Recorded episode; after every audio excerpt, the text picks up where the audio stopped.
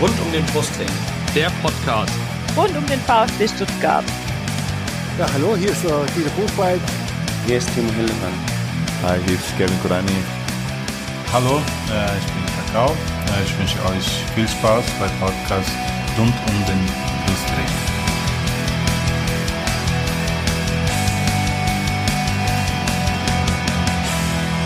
Herzlich willkommen beim Podcast rund um den Brustring. Äh, wir sind ein Podcast über den VfB Stuttgart. Mein Name ist Lennart. Ich bin der Tom. Hallo. ja, es gibt bisher erst einen Podcast über den VfB. Der hat uns aber nicht so super gefallen. Deswegen haben wir beschlossen, wir machen das selber. Äh, wir nehmen über Blab auf. Äh, mal schauen, wie das funktioniert. Und ähm, ja, Tom, möchtest du vielleicht einfach noch mal gerade was zu dir sagen? Wie alt bist du? Wo kommst du her? Seit wann bist du VfB-Fan? Damit uns unsere Hörer ein bisschen besser kennenlernen. Ja, so haben wir damals angefangen. Äh, damals im Herbst 2015 war's. Der Tom und ich äh, mit dem Podcast rund um den Brustring. Das hier ist natürlich nicht Folge 1, äh, sondern Folge 50 äh, unseres Podcasts. Das heißt, wir feiern heute Jubiläum. Äh, herzlich willkommen erstmal zum Podcast rund um den Brustring. Mein Name ist Lennart. Mein Name ist Yannick. Mein Name ist Tom. Genau. Und äh, wir nehmen heute diese 50. Folge auf. Zu unserem Jubiläum haben wir uns auch einen Gast eingeladen. Das ist der Jonas. Bei Twitter kennt er ihn als VfB taktisch und genauso heißt auch sein Blog. Hallo Jonas. Hallo. Und der Jonas ist heute nicht zum ersten Mal da, sondern bereits zum dritten Mal. Da werden wir gleich drauf kommen. Äh, du machst dich nur, äh, du hast nicht nur einen Blog, sondern du schreibst auch Taktikanalysen für mein VfB. Richtig? Ja, richtig. Sehr gut. Kommen wir gleich noch zu. Äh, vielleicht ganz kurz, wie wir heute diese Folge begehen wollen. Äh, da der Jonas ja nicht das erste Mal da ist, brauchen wir ihn nicht nochmal komplett vorzustellen, aber wir wollen zumindest mal hören, wie es ihm so geht und was er derzeit so macht. Dann reden wir über die 1 zu 4 Niederlage des VfB bei Bayern München. Wir reden über das 2 zu 2 Unentschieden gegen den SC Freiburg am vergangenen Sonntag. Wir reden über Markus Weinziel, seine Taktik und seine Aufstellungen. Wir reden jetzt über die aktuelle Situation nach dem 20. Spieltag und am Ende gibt es noch ein paar weitere Themen rund um den Brustring, von denen gab es ja jetzt in den letzten zwei Wochen zu Genüge. Wir reden über Becker Özcan, über Pablo Mafio, über Guido Buchwald und über den Erinnerungstag am 27. Januar. Aber zunächst soll es erstmal um den Jonas gehen. Jonas, du warst in Folge 13 das erste Mal bei uns, das war im September 2016. Und dann warst du nochmal in Folge 32 da, im äh, Januar 2018 und heute jetzt zum dritten Mal. Falls die äh, Hörer die letzten Folgen nicht nachgehört haben, die ich gerade aufgezählt habe, sag doch nochmal ganz kurz, wie bist du VfB-Fan geworden und warum interessierst du dich so für Taktik? Ja, das äh, lässt sich ganz kurz zusammenfassen. Äh, ich komme halt aus einer Region, wo der VfB schon Einfluss hat, so im weiteren Sinne. Und dann habe ich mich halt 2007 von der Meisterschaftseuphorie äh, mitreißen lassen. Und seitdem verfolge ich den VfB und mit den Jahren dann auch, auch immer mehr als Fan und äh, mittlerweile eben auch mit dem Blog, mit den Taktikgeschichten äh, und Analysen. Mhm. Und ja, mit der Taktik äh, muss man vielleicht, also würde ich mal gern dazu sagen, dass es, äh, das ist ja, ähm, ich glaube, diesem ganzen, diesem ganzen Taktik-Kosmos geht's halt, zumindest äh, für mich, äh, jetzt nicht unbedingt nur um Taktik, sondern halt eher darum, äh, Fußballspiele zu analysieren und Fußball zu verstehen. Also da auch alles, was da dran hängt was, äh, wie schafft es eine Mannschaft, ein Spiel zu gewinnen? Und äh, was, was führt dazu, dass eine Mannschaft ein Spiel gewinnt? Hm, und oder eben nicht? Und äh, auch äh, wie funktionieren Mannschaften, wie funktionieren, wie funktioniert der Fußball von, von verschiedenen Trainern, wie funktionieren Fußballspieler, was machen die auf dem Platz, was treffen die für Entscheidungen? Und wie, wie wirkt sich das halt aus.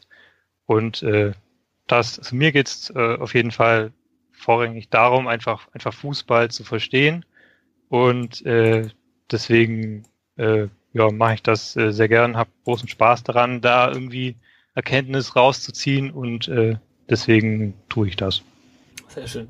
Ja, Taktik ist dann natürlich immer so ein, so ein Sammeloberbegriff, äh, der es uns irgendwie leichter macht, dieses Thema so ein bisschen ähm, anzusprechen.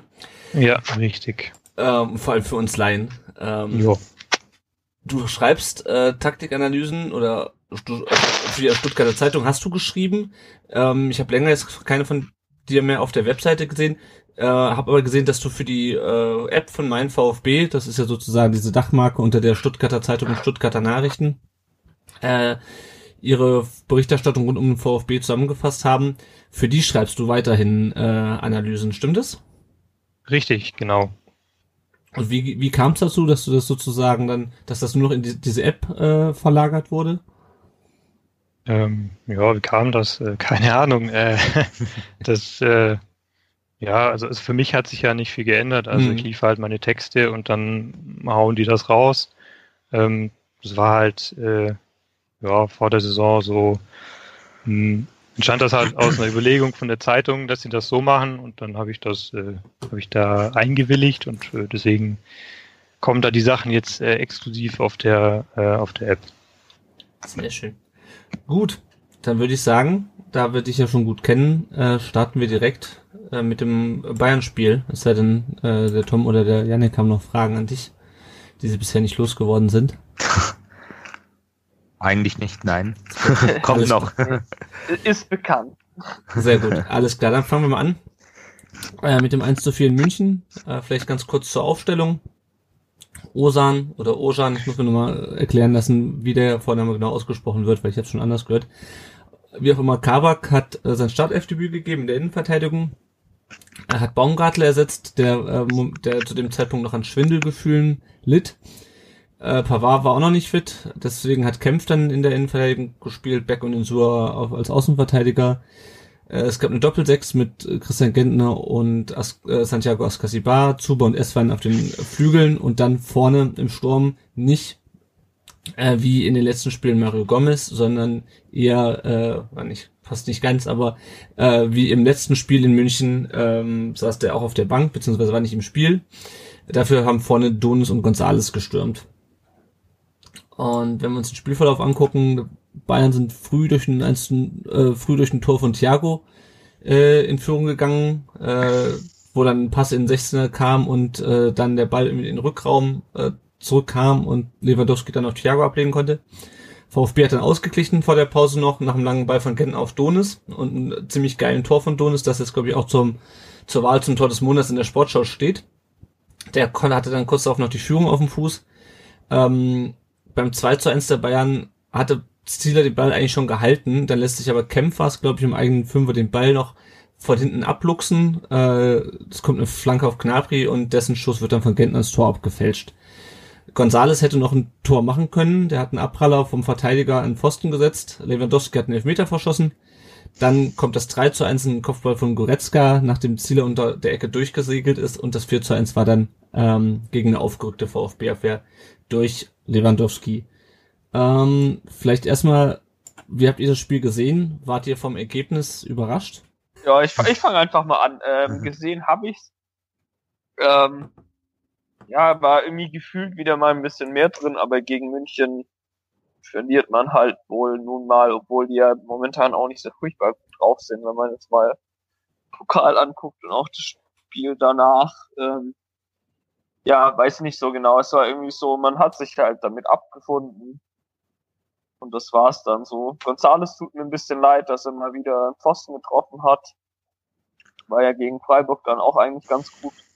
Ähm, und ja, ich denke, dass wir eigentlich auch mal über Ziele sprechen müssen, weil ähm, er macht zurzeit echt einfach furchtbar viele Fehler, habe ich den Eindruck. Hm. Wie seht ihr das Hm. denn? Oh. Also er ist sicher nicht, äh, um, um das mal vorne wegzunehmen, er ist sicherlich nicht alleine dran schuld, aber er reiht sich halt so als schönes Zahnrädchen Mit ein. in die ganze Ja. Misere mit ein. Schwieriges Thema. Also er ist, er war schon immer ja ein Keeper, der öfter mal einen Patzer drin hatte. Also das war auch schon bei Hannover so. Da hat er mal fünf, sechs Spiele hintereinander gut gespielt und dann kam wieder so ein sehr, sehr großer Schnitzer und ja, ich weiß jetzt auch nicht. Eigentlich ist er ja ein guter Keeper, aber du hast schon recht, die letzten Spiele, besonders bei Bayern, da war, hat er nicht den besten Eindruck gemacht um es mal vorsichtig auszudrücken. Aber Gegenfrage, wen willst du dafür reinstellen? Weil- Ja, es gibt ja keine Alternative. Ja. Also man, man, äh, schwierig. den Jens Kral. Kral, ja, Ja, der hat also- noch nicht ein Pflichtspiel für uns gemacht, glaube ich. Ja, nein, natürlich nicht. Also es gibt natürlich keine Alternative. Ich wollte jetzt auch nicht irgendwie auf eine Nein, nein, nein, um Gottes. Willen. Ist auch sicherlich nicht unser größtes Problem. Aber wie hat der Tobi Escher bei ähm, Twitter so schön gesagt, ähm, im Prinzip auch ein Unterschied war definitiv Zieler in der Rückrunde, weil der hat, da hat er halt einfach nicht so krasse Böcke drin gehabt. ja, Und das ist schon irgendwie, ja, es, es reiht, es passt halt einfach perfekt. Es überträgt sich auf ihn einfach. Ja, Da wahrscheinlich. Also gibt's ja äh, genug äh, andere Spieler, die auch weit hinter ihrer Normalform sind. ja. sowieso. Er ist, er ist halt nicht unbedingt jetzt der herausragende Teufelskerl da hinten, äh, um mal, äh, äh, jemand, um mal einen bekannten Sportreporter zu zitieren. Ähm, der, der rettet einem halt nicht unbedingt die, über die ganze Saison die Spiele. Ne? Also er hat ja das Hinspiel in Das Düsseldorf beispielsweise, wo er schon den einen Punkt festgehalten hat, aber ähm, es sind, du kannst dich halt nicht zu 100 Prozent äh, zu jeder Zeit auf ihn verlassen. Das ist halt kein Manuel Neuer oder so. Das ist so ein bisschen das Problem. Ähm, ja, aber auf der anderen Seite stimmt schon, wir haben halt keine Alternative zu ihm, ne? Also auch da, Schwer. also ansonsten Strafraumbeherrschung, Spieleröffnung sehe ich ihn gar nicht so schlecht. Hängt natürlich auch ein bisschen immer mit der mit der Abwehr und den und den Mitspielern zusammen. Ähm, aber es sind halt schon alle paar Spiele ist mal halt mal so ein Bock drinne. Ähm, und ähm, man muss dann irgendwie am Ende hoffen, dass es halt nicht in einem entscheidenden Spiel äh, oder am Ende gar in einem Relegationsspiel ist, ne? Definitiv. Hoffen wir es. Ja. ähm, vielleicht noch mal ganz kurz zum, zum Plan, den Markus Weinziel hatte. Ähm, so wie ich das verstanden hatte, wollte man ähnlich wie beim Spiel in München im Mai äh, die Bayern äh, versuchen auszukontern mit schnellen Spielern. Ähm, das hat natürlich, wenn du ein Gegentor in der vierten Minute kassierst, wird natürlich dein Plan so ein bisschen über den Haufen geworfen. Äh, wie, wie, habt ihr das gesehen? Ähm, mit dem, mit dem Spielplan, den, den Markus Weinziel hatte? äh, ja, war, war halt früh kaputt. Also ich meine, man, man hat wieder, ich fand es eigentlich mutig, äh, sehr mutig, dass er Gomez nicht gebracht hat. Das äh, fand ich, äh, fand ich positiv, weil ich eigentlich bis jetzt immer den Eindruck hatte, oder man als VfB-Fan ja grundsätzlich den Eindruck kriegen kann, dass viele einfach gesetzt sind, weil sie halt gesetzt sind gefühlt. Und hier hatte, naja, Gomez geopfert, sagen wir mal, um, um vielleicht seinen Plan durchzuziehen. Und das, der ist dann halt äh, wohl durch das frühe Gegentor leider relativ schnell ähm, ja, vor die Ginsen gegangen. Mhm. Ab, aber sonst, also ich, ich fand es nicht, nicht so schlecht, die Idee. Ja. Äh, Es- also, warte mal, gegen Freiburg war auch ohne Gomez, richtig? Ja. Richtig, in der ja. Da, da fand ich, da fand ich witzigerweise wieder ein bisschen strange. Mhm. Weil da hatten wir dann teilweise irgendwie auch hohe Bälle, wo ich mir dachte, so, äh, hä, ihr wisst, dass Gomez da nicht spielt. Also da, da fand ich es jetzt ein bisschen komisch. Ja. Gegen Bayern habe ich es zumindest verstanden, dass man es mal so probiert, weil irgendwas muss man probieren. Ja. Ich, ich denke, das ist auch gegen die Bayern das legiti also das legitime Mittel der Wahl, weil Ja, klar, man hat man hat am Wochenende die Leverkusener gesehen, die haben es genauso gemacht, nur dass die es dann halt richtig gemacht haben. Kann man jetzt natürlich auch drüber diskutieren, woran das liegt. Die haben natürlich auch ein bisschen mehr Qualität und vielleicht auch mehr Spieler, die dieses System auch gut beherrschen. Aber da hat man gesehen, wie man die Bayern eben packen kann. Ja. Eben über Geschwindigkeit, indem man sie auskontert und hinten versucht einigermaßen sicher zu stehen, was dann aber eben bekanntermaßen schon nach fünf Minuten leicht in die Hose gegangen ist. Mhm. Jonas, wie, wie bewertest du den Plan, mit dem äh, Weinziel da ins äh, offensichtlich ins Spiel gegangen ist? Mm, Also, ähm, also erstmal Gomez rauslassen, äh, dachte ich erst, ähm, muss man eigentlich machen vor dem Spiel, also weil halt äh, das ging in der Vergangenheit jetzt schon öfter schief, dass er gespielt hat und dann mh, stand man hinten drin, hat lange Bälle dann rausgespielt und er musste ja laufen und das ist halt, äh, das äh, funktioniert halt nicht.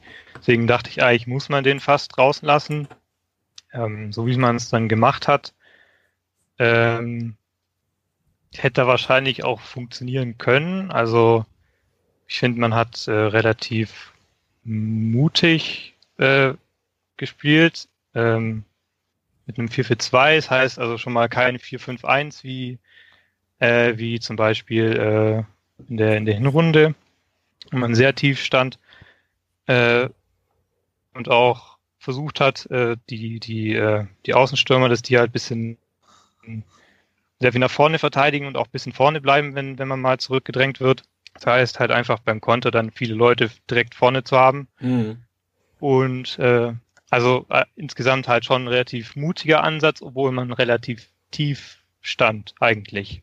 Mhm. Und ähm, ja, also da hätte ich mir Gomez dann vielleicht schon vorstellen können, wenn er nicht so ganz allein vorne ist und äh, die, die, die langen Bälle erlaufen muss, wäre vielleicht auch gegangen, aber war so schon auch äh, in Ordnung, finde ich, so, so grundsätzlich vom, vom strategischen Ansatz. Mhm. Aber dadurch, dass wir dann das frühe Gegentor kassiert haben, war ja dann, äh, war es ja irgendwie schwierig dann, ähm, das, das umzusetzen, oder? Weil dann äh, machen die Beine auch hinten nichts mehr auf, dann kannst du auch dann nichts mehr kontern. Ja, haben sie aber ja beim 1-1 zum Beispiel. Also das war ja so eine Szene, wo, ähm, wo, wo eigentlich äh, Bayern so, so einen halben Konter irgendwie gerade äh, spielen will. Und wenn es gut läuft, äh, spielen die sich auch durch mit, mit Gleichzahlen können und werden dann gefährlich und dann äh, spielen sie einen Fehlpass, äh, Ball geht dann nach vorne und dann kann der VfB so, ein, so, so eine Art Konter dann in Gleichzahl spielen. Also das war schon, ich fand es nicht, dass das so, so, so ein wahnsinniger Bruch war, das frühe Tor, sondern dass man dann schon noch in dieser, in dieser Rolle als, äh, als Kontermannschaft einfach, dass es auch schon noch einigermaßen dann funktioniert hat. Mhm. Ja, klar, ich meine, der lange Ball auf, auf Donis, äh, wobei du den natürlich erstmal, auch natürlich erstmal aus der äh, Entfernung annehmen und so ins, ins Tor äh, bringen musst. Das äh, kriegt ja auch nicht unbedingt jeder hin. Ähm, aber insgesamt war es ja eigentlich eine recht positive erste Halbzeit, oder wie seht ihr das? Durchaus. Also wenn man die fünf Minuten am Anfang weglässt, war das für unsere Verhältnisse bei einem Top-Team eine, ja, gute, wie du sagst, gute Halbzeit. Man hat dann auch noch die Chance auf das 1 zu 2 durch Donis, wo er da ja eigentlich den Ball nur über die Linie drücken muss und dann dabei halt Neuer anschießt, anstatt er ihn ins Eck buxiert. Dann möchte ich auch gern wissen, was dann passiert, wie Bayern dann reagiert. Klar kann man dann sagen, vielleicht macht Bayern dann noch drei Tore. Das ist durchaus möglich, aber ja, es gab schon eine Phase, wo, wo durchaus die Bayern auch ja geschockt waren oder wir einfach unser Ding gespielt haben, unser System und wo das dann auch ansehnlich war und man sich wirklich gut verkauft hat. Mhm. Und dann kam eben das 2-1, was ja auch relativ unglücklich fällt. Klar, es ist ein Eigentor, davor passiert ein Fehler in der Abwehr, der so nicht passieren darf. Und dann lebt man die Bayern ein und dann war auch der Zahn schon so ein bisschen gezogen. Dann gibt's noch die Chance auf das 2-2 ja, Gonzales, wenn er den macht, 2-2, hat es vielleicht auch nochmal Auswirkungen aufs Spiel, aber ja, das können wir hier sagen, wäre, wäre, hätte, hätte, wie auch immer. Es war nicht so und am Ende muss man sagen, 60 Minuten gut gespielt reicht halt nicht für einen Sieg bei einem Bundesliga-Top-Team. Ganz einfach. Ja, das reicht halt vor allem, sorry, ja, das reicht halt vor allem nirgends und das ist irgendwie ja. das Problem, was wir die ganze Saison schon haben.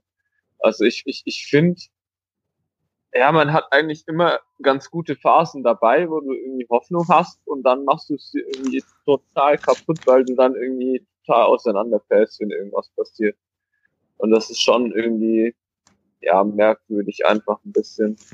Ja, du, du, machst halt immer wieder so spielentscheidende Fehler, ne? Also wie gesagt, ja, ja genau. Ziele ja. dann halt auch beim auch beim 2-1, ähm, wo der Ball eigentlich schon geklärt ist äh, und wo dann äh, der ähm, äh, wo der VfB-Verteidiger sich dann einfach von, von hinten abluchsen lässt. Äh, der Kämpfer ja. was, glaube ich.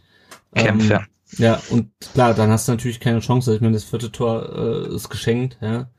Ähm, Makulatur, fand, ja. Das äh, ist wie fandet ihr denn den Kabak in seinem Spiel? Positiv. Durchaus. Also er hat wirklich, wenn man mal sieht, gegen wen er da gespielt hat, hauptsächlich Lewandowski, auch mal gegen Thiago, da hat er sich wirklich gut verkauft für einen 18-jährigen Bundesliga-Neuling, der zwar klar schon 13 Spiele in der ersten türkischen Liga gemacht hat und auch schon vier in der Champions League, aber ich sag's mal so, ich habe es ja dann auch in einem Kommentar geschrieben, dass er war durchaus ein Lichtblick Und das haben andere, andere ähm, Experten beziehungsweise Leute, die über den VfB berichten, ja auch so gesehen. Und ich denke, jeder hat das gesehen. Der Junge hat Potenzial. Die Frage ist halt, wie, wie, wie er dieses Potenzial noch weiter abrufen kann in der jetzigen schwierigen Situation. Aber dass er es hat, das hat er durchaus jetzt auch, wie ich finde, gegen Freiburg schon bewiesen. Aber dazu können wir ja dann später noch mal was sagen. Hm. Was mir halt gut gefallen ist, dass der einige, also defensiv äh, fand ich solide. Was mir gut gefallen hat, ist, dass er äh, gerade in der ersten Halbzeit ein paar äh, Bälle direkt vorne in die Sturmspitze ge gekloppt hat. Die sind zwar auch nicht unbedingt angekommen, aber den Mut zu haben, irgendwie den mal direkt nach vorne durchzukloppen, ähm, den fand ich schon eigentlich, den fand ich schon eigentlich ganz cool.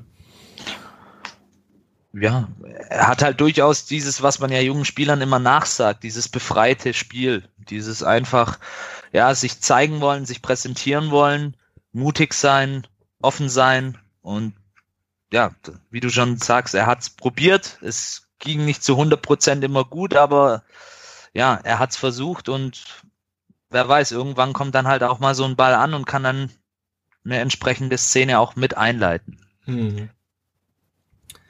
Ähm, ich meine, wenn wir uns jetzt mal die, ich habe noch mal ein paar Zahlen rausgesucht, weil wir gerade gesagt haben, irgendwie es reicht nicht gegen München. Der VfB hatte 29% Ballbesitz in dem Spiel. Ähm, da hat 290 Pässe gespielt, die beiden über 700, ähm, Zweikampfquote von 40 Prozent und Expected Goals Wert von 0,38. Ähm, und was ich mir nochmal rausgesucht hatte, Gentner ist irgendwie mit 64 Ballaktionen der VfB-Spieler mit den meisten. Ähm, bei den Bayern gibt's halt drei Spieler mit mehr als 100. Ähm, ja. Also, obwohl das Ganze so ausgeglichen aussah zum Ende der ersten Halbzeit, waren wir doch relativ eindeutig unterlegen am Ende. Oder trügen da die Zahlen? Also abgesehen vom, vom Ergebnis natürlich, aber auch sonst. Also die Zahlen spiegeln irgendwie dieses äh, ganz gut mitgehalten. Gerade vor allem in der zweiten Halbzeit ja nicht mehr so wieder. Ja, aber die Zahlen sind, finde ich jetzt persönlich, ich denke, der Jonas kann da noch mehr dazu sagen als Taktikfuchs, spiegelt ja auch so ein bisschen das jeweilige Spielsystem wieder. Ich meine, die Bayern sind dafür bekannt, dass sie eben diesen Ballbesitz, Fußball, diesen dominanten Fußball spielen. Im 4-3-3, wenn ich mich recht erinnere. Ähm, und da geht halt eben viel, wenn man sieht, in der, in der ersten Halbzeit oder auch in der zweiten, wie oft die da halt auch solche Ballstaffetten dann im Mittelfeld hatten, wo dann eben ein Thiago oder auch ein Kimmich ähm, oder andere Spieler der Bayern dann eben das Spiel auch mit aufbauen. Und das dann eben auch über mehrere Stationen. Dann erklärt sich das vielleicht schon. Klar, sah es da an einigen Stellen gerade in der ersten Halbzeit nicht danach aus, aber wenn man alles zusammennimmt und das nochmal in Ruhe dann nachanalysiert, kann man, denke ich, schon zu diesem Schluss auch kommen, dass es einfach ein Spiegelbild des jeweiligen Systems an diesem Tag auch war. Ja, aber was halt, was halt irgendwie nicht passieren darf, ist, dass du dir irgendwie vier Tore fängst schon wieder. Ja, ich meine, es gegen Bayern, aber wenn ich mir mal so die, die ganze Statistik oder naja, im Prinzip den Tabellenplatz angucke und dann wie viele Tore wir geschossen haben, wie viele Tore wir gekriegt haben, äh, das so, gucke ich mir so, lieber so, nicht an. So wird es halt einfach nix. Also das ist, keine Ahnung, das, das sind dann teilweise auch billige Tore. Also das 2-1 äh, machen wir selber, das 3-1 da von ähm, Goretzka war es, glaube ich, sieht sie da auch mal wieder nicht so gut aus. Es sind so Sachen, äh, ich habe einfach momentan nicht das Gefühl, dass es für die Bundesliga reicht. Und das ist irgendwie bei den Investitionen und äh, das geht einfach nicht. Also ich, ich habe keine, ich habe echt relativ wenig Hoffnung momentan, muss ich sagen. Auch mhm. wenn es halbwegs aussieht teilweise, aber wenn du da halt so auseinanderfällst, äh, ja, weiß nicht. Ja. Ich schalte links wenig. ja, es ist halt auch immer so ein bisschen schwierig, über diese Bayern-Spiele zu reden. Das haben wir schon in der Hinrunde irgendwie gemerkt, ja. ähm, weil der VfB halt am Ende doch relativ deutlich unterlegen ist und man sich sagt, na gut, es sind halt die Bayern. Ähm, das haben wir schon das vierte Eigentor in dieser Saison geschossen. 2016 hatten wir insgesamt sieben. Äh, ist das ein Zufall oder ist das ein schlechtes Omen für den Abstiegskampf? Was meint ihr? Ja. nicht, ganz, nicht ganz ernst gemeinte Frage zugegeben. Aber ich meine, das passt ja irgendwie zu der zu 16. Saison, dass du dann irgendwie sieben mit sieben Eigentoren irgendwie die meisten der Liga hast. Ja. Du hast ja auch die zweitmeisten Gegentore, wenn ich mich recht erinnere. Und ja. Ähm, ja, da kann es halt durchaus passieren bei so einer großen Anzahl an Gegentoren. ja, dass da eben dann auch entsprechend viele Eigentore mit dabei sind. Das, Mhm. das, das passt einfach zur Situation. Das, wenn ich jetzt sehe, wenn nehmen wir das Eigentor von Gentner, ich glaube, der Ball wäre auch ohne sein Zutun dann letzten Endes auch Ja. reingegangen. Da hat er, glaube ich, auch nicht die entscheidende äh, Bewegung zum Ball hin gemacht oder den entscheidenden Impuls gegeben, aber ja, es passt. Wie, ist jetzt gerade so schwer, darüber zu sprechen. Es, ist, es passt einfach zur Situation. Mhm. Ähm, du, aber es ist ja auch letzten En- Endes unterm Strich dann, ja, egal wie die Tore fallen, sie fallen. Wenn es dann noch Eigentore sind, das schadet dann halt zusätzlich noch der Moral der Truppe. Mhm. Ja. Apropos Moral der Truppe, ähm, über wen wir auch noch mal kurz reden können, ist Mario Gomez, der sich ja ähm, relativ klaglos auf die Bank gesetzt hat und gesagt hat, ähm, äh, und beziehungsweise nicht nur klaglos auf die Bank gesetzt hat, sondern dann auf der Bank auch noch äh, die Mannschaft angefeuert hat. Äh, es haben natürlich auch einige kritisiert, dass er sozusagen, dass ihm sozusagen die Motivation fehlt und äh, dass doch jemand wie, äh, wie er immer spielen wollen müsse. Äh, wie, wie seht ihr das denn? Mhm. Mir hört Also- dazu, ich meine, wenn, ah, sorry, mach ruhig. Nee, du kannst, ja, okay, ich fange an. Äh, der Gomez, ja, also, dass ihm die Motivation fehlt, das, das finde ich, ja.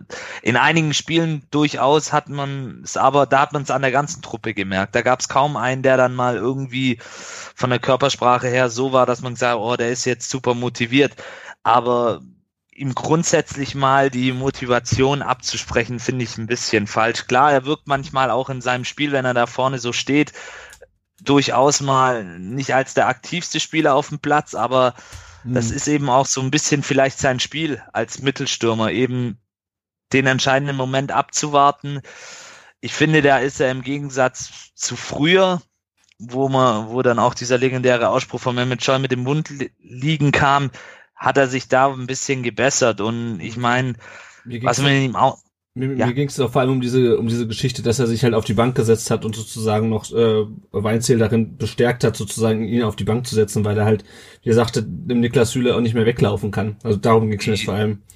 Ja, das zeigt jetzt durchaus natürlich auch seinen Charakterzug, ähm, dass er eben als Vorbild auch agieren möchte für die jungen Spieler, dass er sich eben auch, ja, voll und ganz mit der ganzen Sache hier identifiziert und dass er eben in dieser schwierigen Situation nicht auch noch zusätzlich für irgendwelche Baustellen innerhalb der Mannschaft sorgen möchte, sondern im Gegenteil dann eben auch die Mannschaft versucht, auf diesem Wege irgendwie zu unterstützen. Ich denke, das zeigt auch von einer gewissen Reife, die er jetzt auch hat und die ihm auch in diesem Charakterzug gut tut. Mhm. Also ich, Ich finde meine, es durch. es hat für mich auch echt nicht so viel mit Charakter, also ja doch irgendwo schon. Also es stimmt, es ist schon cool, dass er ruhig bleibt. Aber wenn, wenn ein Trainer zu dir sagt, hey, äh, Gomez, äh, ich glaube, gegen Bayern ist es gut, äh, wenn wir da über Konter spielen und versuchen, das Spiel schnell zu machen. Wenn, sich Gomez da dann aufregen würde, dass er nicht aufgestellt wird, dann wäre das auch ein bisschen schizophren. Also ich meine, der Kerl ist lang genug in der Bundesliga, dass er weiß, dass er zumindest nicht mehr der ideale Konterspieler ist. Mhm. Der, der, er ist einfach nicht mehr so schnell. Er ist schon, ich glaube, er kann uns immer noch helfen, kann die Kisten machen. Es läuft ja leider trotzdem nicht so, wie es, laufen sollte. Aber ich glaube, wenn das taktisch begründet ist, dann ist Gomez der Letzte, der da irgendwie querschießt. Und das wäre auch völliger Schwachsinn. Also wenn das halt taktisch überhaupt nicht sinnvoll wäre oder wenn da jetzt dann ständig hohe Flanken reinkommen würde, dann, dann käme ich mir als Gomez auch ein bisschen verarscht vor. Aber solange das taktisch passt, ja mein Gott, so, so ist es halt mal im Fußball. Mhm. Und ich denke, wenn man mal ähm, die Teams in der oberen Tabellenhälfte anguckt, da wird auch oft rotiert. Und da sitzen dann auch andere Kaliber mal auf der Bank. Ähm, das ist mittlerweile im modernen Fußball auch so ein bisschen das Mittel der Wahl. Einfach, dass man auch mal durchrotiert, dass man frisches, frische Kräfte bringt, mal was Neues versucht, um den Gegner dann auch entsprechend zu überraschen. Wobei es ja in dem Fall jetzt weniger, äh, weniger um frische Kräfte ging, sondern wirklich um, um, um eine taktische Maßnahme, wie der Jonas das ja auch Ja. schon ja, gesagt hatte. Ähm, ja, das Beste an diesem Spiel war eigentlich, dass die anderen auch verloren haben. Ähm, Nürnberg hat ein- 1 zu 2 gegen Mainz verloren, Augsburg gegen Gladbach, Hannover hat 5-1 in Dortmund verloren und dann seinen Trainer entlassen und Düsseldorf äh, 0 zu 4 gegen Leipzig. Ähm, das war eigentlich das Beste am Spiel. Ähm, Tobias Escher hat ja auch noch das Spiel analysiert für, ähm, was, was, was für Spielverlagerung, ich glaube, oder für bei elf Freunde, ne, auf jeden Fall, ähm, und hat so ein bisschen die Frage gestellt, naja, aber kann man, so wie man gegen Bayern gespielt hat, ähm, kann man so auch gegen, gegen Freiburg spielen, äh, wenn ich das so richtig wiedergegeben habe. Ähm, und damit würde ich es auch mal zum Freiburg-Spiel kommen, es sei denn, ihr wollt noch was zum, zum Bayern-Spiel sagen. Alles gesagt. ja, gut. Also, äh, 2 zu 2 gegen Freiburg am vergangenen Sonntag. Ähm, die Aufstellung war im Grunde fast die gleiche wie gegen die Bayern, nur dass das Pavard wieder dabei war, der auf rechts gespielt hat. Äh, weil ja Andreas Beck wohl geschont werden musste, Pablo Maffeo immer noch suspendiert war und äh, Gonzalo Castro immer noch außer Form ist. Innen haben wieder Kabak und Kempf gespielt, Insula dann auf links und ansonsten die gleiche Aufstellung wie gegen äh, die Bayern. Bevor ich jetzt zum Spielverlauf komme, ähm, es war ja genau diese Frage, kann man mit der mit der Aufstellung äh, wie gegen die Bayern auch gegen äh, Freiburg spielen? Jonas, wie hast du das gesehen? War das die richtige Aufstellung für das Spiel? Auch für den Gegner? Ja, schwierig. Also optimal fand ich es jetzt nicht. Aber ich kann nachvollziehen, dass man es äh, so gemacht hat. Also zum Beispiel, dass halt vor, dass halt äh, Gomez jetzt nicht reinkommt, sondern halt Donis vorne drin bleibt, weil äh, ich habe schon den Eindruck, dass man halt äh, da vorne eine gewisse Eingespieltheit halt erreichen will. Deswegen halt äh, auch paar mehr Fixpunkte da haben will und deswegen halt Gomez mal äh, auch draußen bleibt.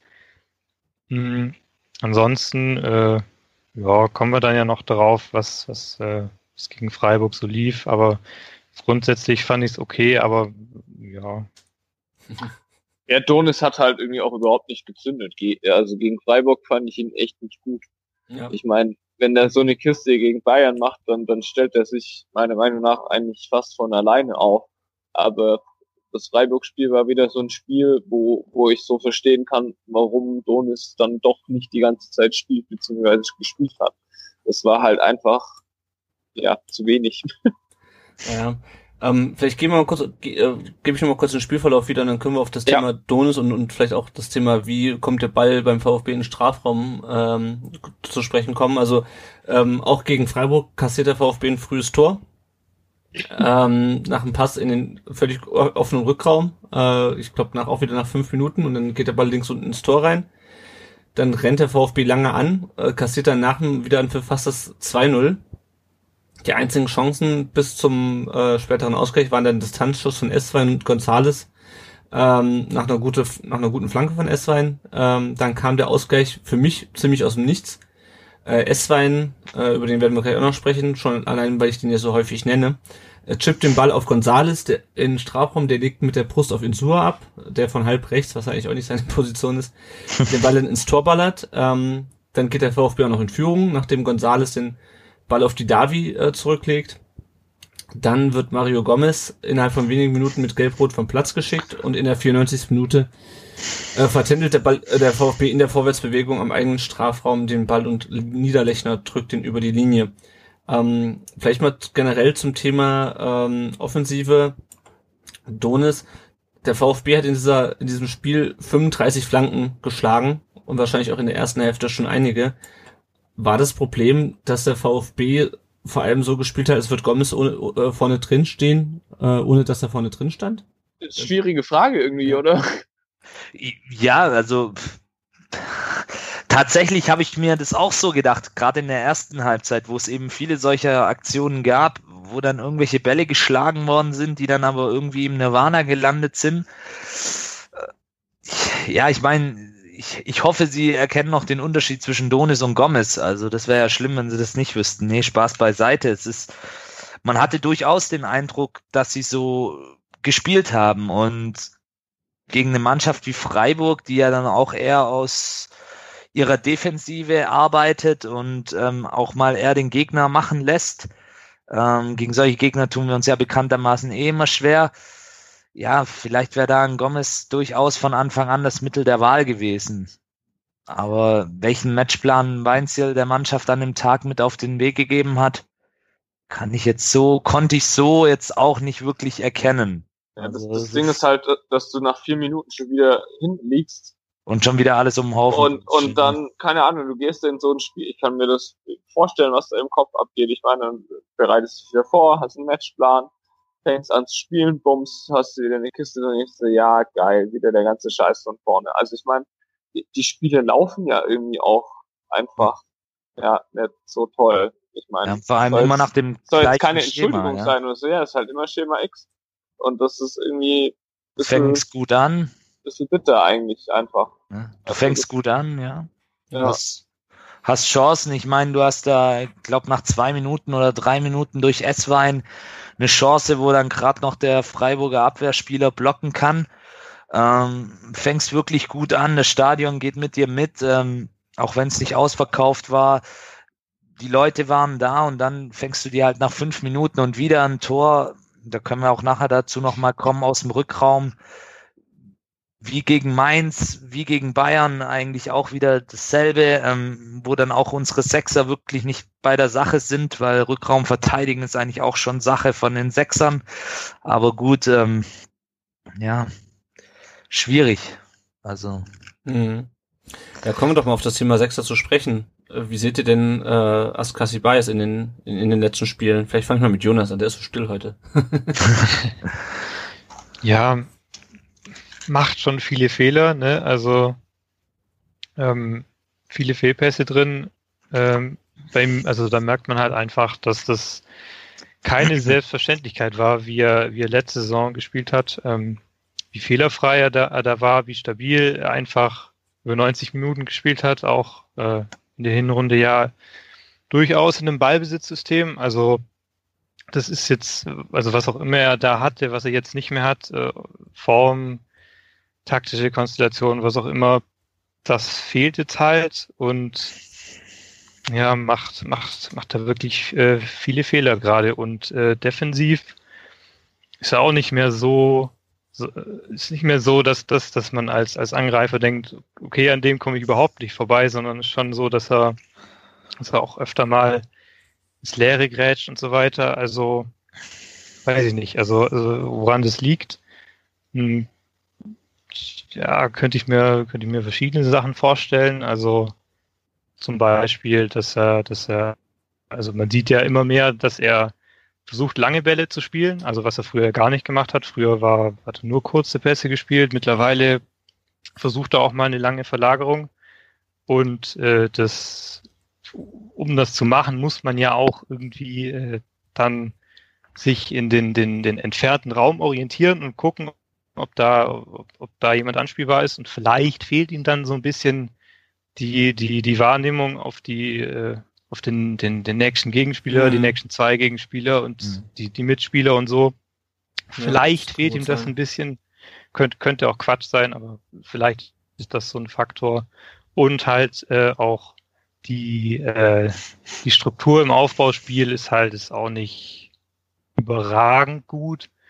Äh, und das ist halt, also wenn es da halt einfach klare Referenzpunkte gibt, in welchem Raum stehe ich, wo sind die anderen Spieler. Und wenn das einigermaßen konstant ist, ist es ja auch ein bisschen einfacher dann für den Sechser. Ja. Das ist äh, im Moment, im Moment ist das äh, nicht immer so. Ja.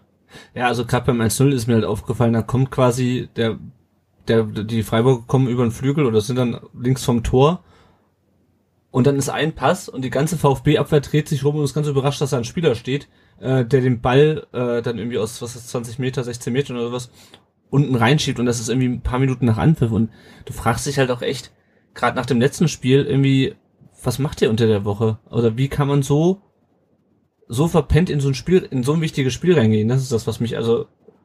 Ich habe nur die erste halbe Stunde gesehen äh, live, den Rest habe ich mir dann in der Wiederholung angeschaut. Ähm, und da hat's mir schon, ich wollte gerade den, den Fernseher schon wieder ausmachen, ähm, weil ich ich verstehe nicht, wie man so in so ein Spiel reingehen kann einfach. Ja? Wie du schon wieder so zurückliegen kannst und dann wieder hinterherläufst und dann wieder irgendwie gucken musst, wie du irgendwie da den Ausgleich kassieren kannst. Das ist mir unbegreiflich. Vielleicht sprechen wir mal kurz über äh, Mario Gomez beziehungsweise über den Schiedsrichter. Äh, gehen wir kurz zum Ende des Spiels. Also der VfB gleicht ja dann aus, äh, dreht das Spiel auch äh, und ist dann in Führung und kriegt dann äh, einen Platzverweis. Ähm, die erste gelbe Karte von Mario Gomez kann ich noch irgendwo nachvollziehen. wenn man sagt, er hält sich irgendwie den Spieler, den Gegenspieler irgendwie mit dem Ellbogen so ein bisschen vom Leib. Aber dann paar Minuten später für einen normalen Luftzweikampf, für mich normal, äh, dann gelb-rot zu geben, ist für mich völlig unverständlich und anders als das andere, vor allem Freiburger sehen, äh, äh, auch eine klare Fehlentscheidung. Wie, wie habt ihr den Platzverweis von Gomez gesehen? Genauso, ehrlich gesagt. Also die erste gelbe Karte ist für mich relativ klar eine. Äh, die, die zweite ist, das ist einfach keine gelbe Karte. Also ja, klar ist da irgendwie, da ist nicht mal der Ellbogen dabei. Ich meine, er nimmt dann die Hand mit hoch und also keine Ahnung, innerhalb von drei Minuten bei zwei solchen Aktionen gelb-rot zu geben, ich weiß nicht, was den da geritten hat. Vielleicht sah das irgendwie aus seiner Warte komisch aus oder keine Ahnung. Das ist irgendwie maximal eine Ermahnung, so von wegen, ja, beim nächsten Mal fliegst du, aber halt im Leben keine gelb-rote Karte. Was ich vor allem, äh, was mir dahinter aufgefallen ist, äh, ich weiß nicht, ob es euch, euch auch so ging, diese gelb-rote Karte, die erste gelbe war das erste, was ich von Gomez in der zweiten Halbzeit gesehen habe. Das stimmt, ich, ja. War, war, ich, ja. war ich nur unaufmerksam oder äh, entsprach das auch eurer Wahrnehmung? Durchaus. Nee. Doch, doch, das stimmt. Eigentlich gab es sonst nichts von ihm zu sehen. So, ja, ja der, der auffälligste Spieler in der zweiten Halbzeit, klar, die Davi mit seinem Tor und den Sua eigentlich. Die restlichen und S-Wein. Ja, genau, wen ich auch noch echt gut fand, S-Wein. Den darf man auch nicht vergessen. Gonzales sicherlich auch noch oben dabei. Ja. Und ja, weiß nicht. Lowlight war für mich auch so ein bisschen Kabak, muss ich sagen. Den mhm. fand ich gegen Bayern nicht schlecht. Gegen Freiburg hat er mal wieder so eine Aktion dabei, wo er aufhört zu spielen. Da könnte ich komplett ausrasten bei sowas. Bei so von wegen, ah, ja, ja. lieber Schiri, bitte pfeif doch. Das ist irgendwie wenn, weiß, keine meinst. Ahnung. Da bei irgendeinem Scout hoch und lässt sich dabei ja, ausspielen, ne? Ja, ja.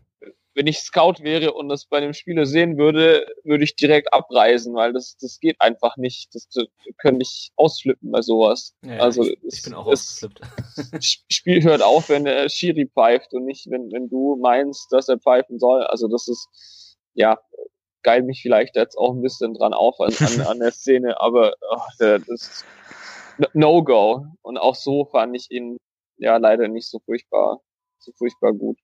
Und der nächste ist irgendwie dann Pavard mit seiner ganz merkwürdigen Aktion. Also ich weiß auch nicht, was den Kerl zurzeit reitet. Der, der scheint irgendwie auch schon irgendwie in einer anderen Sphäre zu sein anscheinend. Ja. Ich ja, weiß nicht. Aber merkt ihr was, irgendwie sind es viele Spieler. Irgendwie hat jeder Spieler ja. so gerade wie so eine, wie so eine Störung in seinem Wobei, Ablauf. Also wie gesagt, also Gomez kannst du, Gomez mache ich da, mache ich da keinen Vorwurf aus, dass man ihn halt vorher nicht gesehen hat. Bei Pavard kann ich überhaupt nicht nachvollziehen, vor allem nicht im, im also, keine Ahnung, du hast, machst gerade dein erstes Spiel nach der Verletzung wieder. Äh, vielleicht nervt ihn, dass, dass der Vertrag, dass, dass der Transfer immer noch nicht durch ist, keine Ahnung, aber äh, also habe ich auch überhaupt kein Verständnis für und haben wir auch Glück gehabt. Ich meine, gut, der, der Herr Schlotterbeck äh, hat natürlich den, den Schubser da auch dankend angenommen. Ähm, aber trotzdem, also völlig, völlig unnötig. Ähm, was sagt ihr denn zu einer 5 Minuten Nachspielzeit? Ist das für euch nachvollziehbar? Für mich jetzt auch ein Ticken zu lang, ehrlich gesagt. Also so, so viel war das nicht, aber oh, ich weiß auch nicht, man muss das halt auch einfach mal clever zu, äh, ja. zu Ende spielen. Ja. Also das ist einfach, es ist dann auch wieder schlecht verteidigt. Das, ich, ja, das reicht halt einfach nicht. Ich meine, das war auf jeden Fall nicht unverdient für Freiburg. Das, das ist schon irgendwie so ein unentschieden Spiel gewesen, aber das, also das darfst du halt einfach nicht aus der Hand geben. Ja. Gegen wen wirst du denn gewinnen mittlerweile? Also ja. gegen wen wirst du denn noch was holen? Also, so wie es der Tom gesagt hat, also man kann über die fünf Minuten streiten. Wenn man es genau zusammennimmt, ich habe mal, ja, es gab eine Verletzungsszene noch mit einem Freiburger Spieler, ich glaube Gulde war das, wo es dann auch noch mal kurz gedauert hat. Ähm, dann noch diverse andere kleine Nicklichkeiten. Ja, ob man da jetzt fünf Minuten machen muss, darüber lässt sich streiten, aber so wie es der Tom sagt, da muss ich dann eben auch so clever sein, und das Ding dann eben auch in Unterzahl irgendwie versuchen nach Hause zu schaukeln. Und wenn man vor allem sieht, wie das 2-2 fällt, da hat der VfB zweimal die Möglichkeit davor, den Ball zu klären. Ja. Und wenn der eine Verteidiger, ich weiß gerade nicht mehr, wer es war, den Ball einfach nach vorne drischt, ich glaube. Kempf war es und Ja, nicht zur Insua, oder Insua. Entschuldigung, Ja. Entschuldigung an Mark Oliver Kempf, Insua. Wenn Insua, der da wirklich ja eigentlich ein ganz ordentliches Spiel macht, den Ball nicht zur Seite abwehrt, sondern einfach nach vorne trischt, wo kein einziger Freiburger mehr ist und eventuell noch ein Stuttgarter zum Konterlauf starten kann, dann sage ich, dann nimmst du die drei Punkte mit, aber so holst du dir dann halt das 2-2, was durchaus, wenn man objektiv drauf schaut, auch verdient ist für die Freiburger. Aber wir gucken dann halt wieder in die Röhre und wie der Tom auch schon gesagt hat, die große Frage ist halt, wie du mit so einer Art und Weise noch weitere Spiele gewinnen willst, vor allem ja gegen die kommenden Gegner, die da jetzt kommen. Ja, und ich meine, es ist ja jetzt auch nicht so, als das, als ob durch den Platzverweis von Gomez jetzt irgendwie das ganze Mannschaftsgefüge durcheinandergewirbelt worden wäre, oder? Also ich meine, da fehlt halt vorne der Gomez, aber es ist ja nicht so, als ob man jetzt irgendwie einen Innenverteidiger äh, hätte ersetzen müssen und deswegen irgendwie äh, irgendwie ähm, hinten in Unordnung ist. Klar, man ist einer weniger. Ähm, aber ich glaube, auch bei diesem Gegentor war man ja im eigenen Strafraum eigentlich in Überzahl, oder? Ja, richtig. Man, man, das meinte ich ja eigentlich da damit. Du hast es jetzt nochmal besser formuliert. Du bist in Überzahl. Du hast mehrmals die Möglichkeit, irgendwie das Ding zu verteidigen. Deck, deck alle, deck die wichtigsten Freiburger Angreifer oder mach einfach den Raum zu.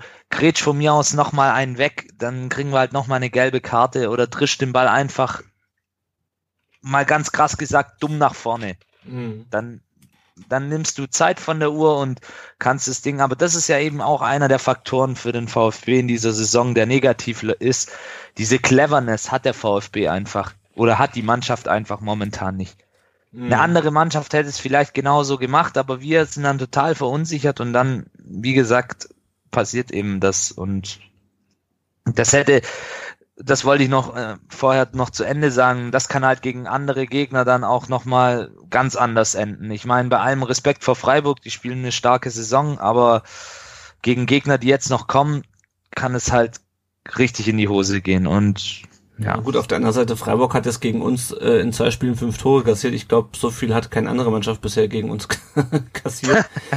äh, also, ne, das hast du ja auch bei den beiden Gegentoren gesehen. Die waren sind jetzt auch nicht unbezwingbar hinten, ja? aber ähm, irgendwie schaffen wir es auch nicht, äh, da denen gefährlich zu werden, bis halt irgendwie aus dem Nichts dann irgendwie das, das Tor kommt. Also das, meinte ich ja, wenn du es zu Hause nicht gegen Freiburg schaffst, wie willst du es dann gegen andere Mannschaften schaffen?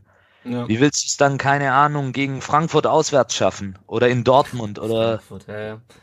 Das ist jetzt mal nur ein, ein kleiner Ausblick auf die kommenden Spiele, aber das ist ja dann die Frage, die man sich als Fan auch stellt. Wie Ja. soll das noch besser werden? Naja, eben. Ja. Ähm, Sven hattet ihr schon angesprochen, der hat mir auch gut gefallen. Äh, Gonzales mit zwei Torvorlagen. Ähm, Zuber auf der anderen Seite, ich dachte ja eigentlich, dass Zuber der bessere der beiden Neuzugänger wäre. Äh, wie, wie fandet ihr den? Weil mir ist vor allem diese eine Szene im Gedächtnis geblieben, wo er sich von seinem Gegenspieler irgendwie 10, 15 Meter mit Ball zurückdrängen lässt äh, und da keinen Weg findet, sich irgendwie durchzusetzen. Aber es ist natürlich auch nur eine Situation, die, die ich rausgegriffen habe. Wie fandet ihr den Zuber in dem Spiel? Sehr schwach, also weit unter dem, was ich mir auch von ihm erhofft habe. Also ich dachte eigentlich auch, dass er so der stärkere der beiden Neuzugänge wird. Und ja, diese Szene ist mir in Erinnerung geblieben. Dann gibt's auch nochmal eine Szene, wo er an, einfach auch keinen Weitblick zeigt, sondern einfach den Ball auch stumpf nach vorne chippt, genau in die Füße vom Freiburger Außenverteidiger und er wirkt einfach noch so auf dem Platz, auch von seiner Körpersprache her, wie als wenn er noch nicht richtig angekommen ist. Gut, ich weiß jetzt nicht, inwieweit da auch die Verletzung eine Rolle spielt, mit der er ja gekommen ist, die ja nicht allzu schwer war, aber die ihn dennoch so ein bisschen zurückgeworfen hat. Er war ja auch nicht mit im Trainingslager. Ja, das war ja nur eine kurze Geschichte. Ja, war eine kurze Geschichte, klar. Ich, wie gesagt, deswegen weiß ich auch nicht, ob das jetzt wirklich Einfluss hat. Und Esswein, ja, das ist so ein kleines Mentalitätsmonster, habe ich manchmal den Eindruck. Also was seine Körpersprache angeht, klar, fußballerisch ist da schon auch noch Luft nach oben, aber auch wie er da mit an dem, ähm, ich glaube, an dem 1-1 mitwirkt, wo er den Ball da reinchippt, das war schon auch fußballerisch ganz gut. Und wie gesagt, seine Körpersprache passt. Man merkt, er hat Bock, er will was zeigen. Und ja, solche Jungs können dann eben uns, um mal ein bisschen positiver jetzt zu sprechen, vielleicht dann auch in dieser restlichen Saison helfen. Ähm, ja, wir hatten es gerade schon so ein bisschen angesprochen. Eigentlich, äh, auch wenn das äh, vom Spielverlauf ein bisschen unglücklich war für den VfB oder wie man ja beim VfB auch gern sagt, bitter, ähm, fand ich eigentlich so ein Unentschieden ziemlich leistungsgerecht. Äh, nicht nur was, was irgendwie die, die Anzahl der Torschüsse angeht, das waren jeweils vier aufs Tor, sondern auch sonst. Also ich meine, so wie der VfB gespielt hat, äh, und auch wenn es zwei Punkte zu wenig sind, darfst du dich eigentlich über, ähm, auch, selbst, auch wenn du bis zur 93. Minute noch geführt hast, darfst du dich eigentlich über ein Unentschieden nicht beschweren, oder? Richtig. Durchaus. Ja. Also, das meinte ich ja auch vorher, wenn man es objektiv betrachtet, ist das Unentschieden voll, geht das vollkommen in Ordnung. Also da kann man nichts anderes dazu sagen. Ja. Ja, also leistungsgerecht, aber halt zu wenig. Ja, ja. genau. Aus VfB-Sicht zu wenig und ja, aber durchaus verdient für die Freiburger und ja, der fehlenden Cleverness unserer Mannschaft auch ein Stück weit geschuldet. Ja. Gut, ähm, ich weiß nicht, war einer von euch im Stadion? Ich weiß ja. nämlich nicht. Ja, ich, hab, ich war. Ich habe gehört, die äh, zuerst war die Aufstellung äh, defekt und dann die Anzeigetafel oder oder andersrum. Also die Anzeige, äh. Anzeigetafel über der Cannstatter Kurve war wohl komplett äh, aus. Und ja, also vielleicht kannst du das nochmal kurz erzählen, was da was da los war. Ja, es war eine kuriose Situation. Also es gibt ja dann immer diesen Countdown vor dem Spiel, wo die Aufstellung verlesen wird, wo dann im Hintergrund eine schöne ja, fast schon herrische Musik ertönt und die Fans quasi heiß gemacht werden und plötzlich, ich hatte mir davor schon die Aufstellung angeguckt, plötzlich liest unser allseits beliebter Stadionsprecher Holger Laser ähm, Erik Tommy vor. Und ich so, hä? Erik Tommy? Der, der spielt doch nicht, den habe ich doch vorhin nicht in der Aufstellung gelesen und plötzlich geht die Musik aus und Herr Laser merkt dann seinen Fehler und die Musik geht aus und die ganze Kurve schon am Boden vor Lachen oder vor, vor Scham, ich weiß es nicht. Auf jeden Fall passt das natürlich auch so ins Gesamtbild. Es war wohl ein technischer Defekt oder und ein mhm. Fehler in der Regie, der dann da dazu geführt hat, so wie ich dann im Nachhinein gehört habe, aber ja, durchaus peinlich in der Außendarstellung. Aber naja, passt irgendwie, passt irgendwie gerade alles pa passt, passt ins aktuelle Gesamtbild unseres Vereins. Deswegen, ich habe es dann auch mit Humor genommen, weil ich mir gedacht habe, ja, beim Spiel nachher läuft's dann und ja. Ja. Gut, äh, die sonstigen Nebengeräusche, äh, die Gästefans haben wohl den, den Anpfiff verpasst, weil die Polizei, wie ich es nachgelesen habe, zuerst, ähm, weil irgendwie Pyrotechnik gezündet wurde auf dem Weg zum Stadion, äh, wollten sie alle kontrollieren, dann haben sie gemerkt, dass sie nicht genügend Personal haben und haben die Kontrolle abgebrochen ähm, war irgendwie auch nicht so glücklich. Und ähm, man konnte ja auch im Vorhinein wieder lesen. Äh, es scheint vor allem, äh, also ich hab's, wir haben ja nochmal verschiedene Artikel jetzt äh, durchgelesen vor unserer Folge, um zu gucken, was noch so berichtet wurde in den letzten zwei Wochen.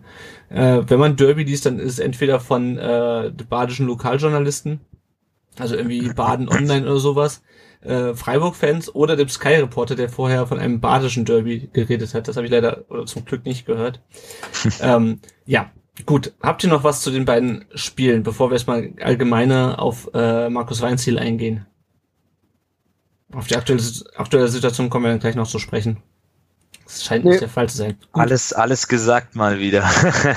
also gut, dann wollen wir jetzt äh, den Jonas noch mal ein bisschen ausquetschen über seine Expertise. Ähm, der VfB hat ja vor allem, also die wichtigsten Zugänge für Markus Weinziel waren ja, glaube ich, äh, Steven Zuber und, und S-Wein. Ähm, das waren ja quasi seine Wunschspieler für die Offensive, wenn ich das richtig verstanden habe, weil das ja das ist, was er eigentlich spielen möchte, nämlich äh, schnell nach vorne. Ähm, hat sich das deiner Meinung nach ausgezahlt schon, diese Transfers in den drei Rückrundenspielen, in denen sie äh, mitgewirkt haben? Mhm. Bisschen schon. Auf jeden Fall. Also die bringen halt äh, schon ein ganz passendes Profil mit, halt einfach. Also sind beides äh, Spieler, die halt äh, einfach nicht nur Tempo mitbringen, sondern auch tororientiert äh, Tempo machen. Nicht irgendwie nur, nur über den Flügel oder so, hm. sondern halt auch Richtung Tor gehen. Äh, und das ist halt, äh, also wir haben es ja gerade schon diskutiert mit den, mit den, mit den Flanken, mit den Halbfeldflanken, 35 Flanken gegen Freiburg und so. Gerade in so einer Situation, wo du halt äh, einfach äh, zu viel, äh, äh, zu wenig in der gegnerischen Formation spielst, zu viel auf dem Flügel, dann irgendwie nicht durchbrichst und dann irgendwelche Halbfeldflanken schlägst. Gerade in so einer Situation ist es halt schon gut, wenn du dann Spieler dazu kriegst, die einfach Richtung Tor gehen, direkt, ohne halt diesen Umweg Flanke. Äh, und äh, gleichzeitig sind die halt auch äh, einfach defensiv äh, sehr gut, äh, sehr stark, machen da sehr viel, äh, äh, zumindest äh, sehr engagiert, äh, arbeiten viel nach hinten.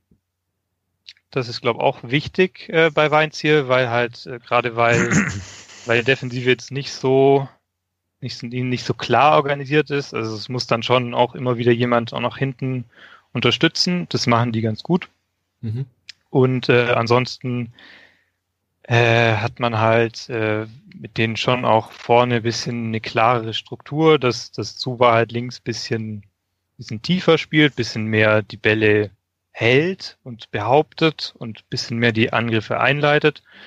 Und äh, Eswein halt äh, rechts ganz viel in die Spitze reinläuft und da ganz viel äh, die Nähe zu zu, zu, zu Gonzales und Donis, äh, der jetzt äh, gespielt hat, äh, sucht und äh, da eben äh, kombiniert und äh, versucht, äh, sich da durchzuspielen.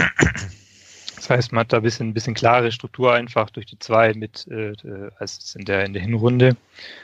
Und äh, so ein bisschen sieht man da auch schon was davon. Also ähm, beim, beim Freiburg-Spiel waren ja auch direkt die erste Szene ist eigentlich so, so, so, ein, so ein Angriff, wo, wo äh, Donis sich so zurückfallen lässt, einen Verteidiger rauszieht und dann halt äh, ein Pass auf Gonzales, der leitet dann weiter in, in Esswein, der genau mit dem richtigen Timing in die Lücke dann läuft, mhm. hinter dem Verteidiger.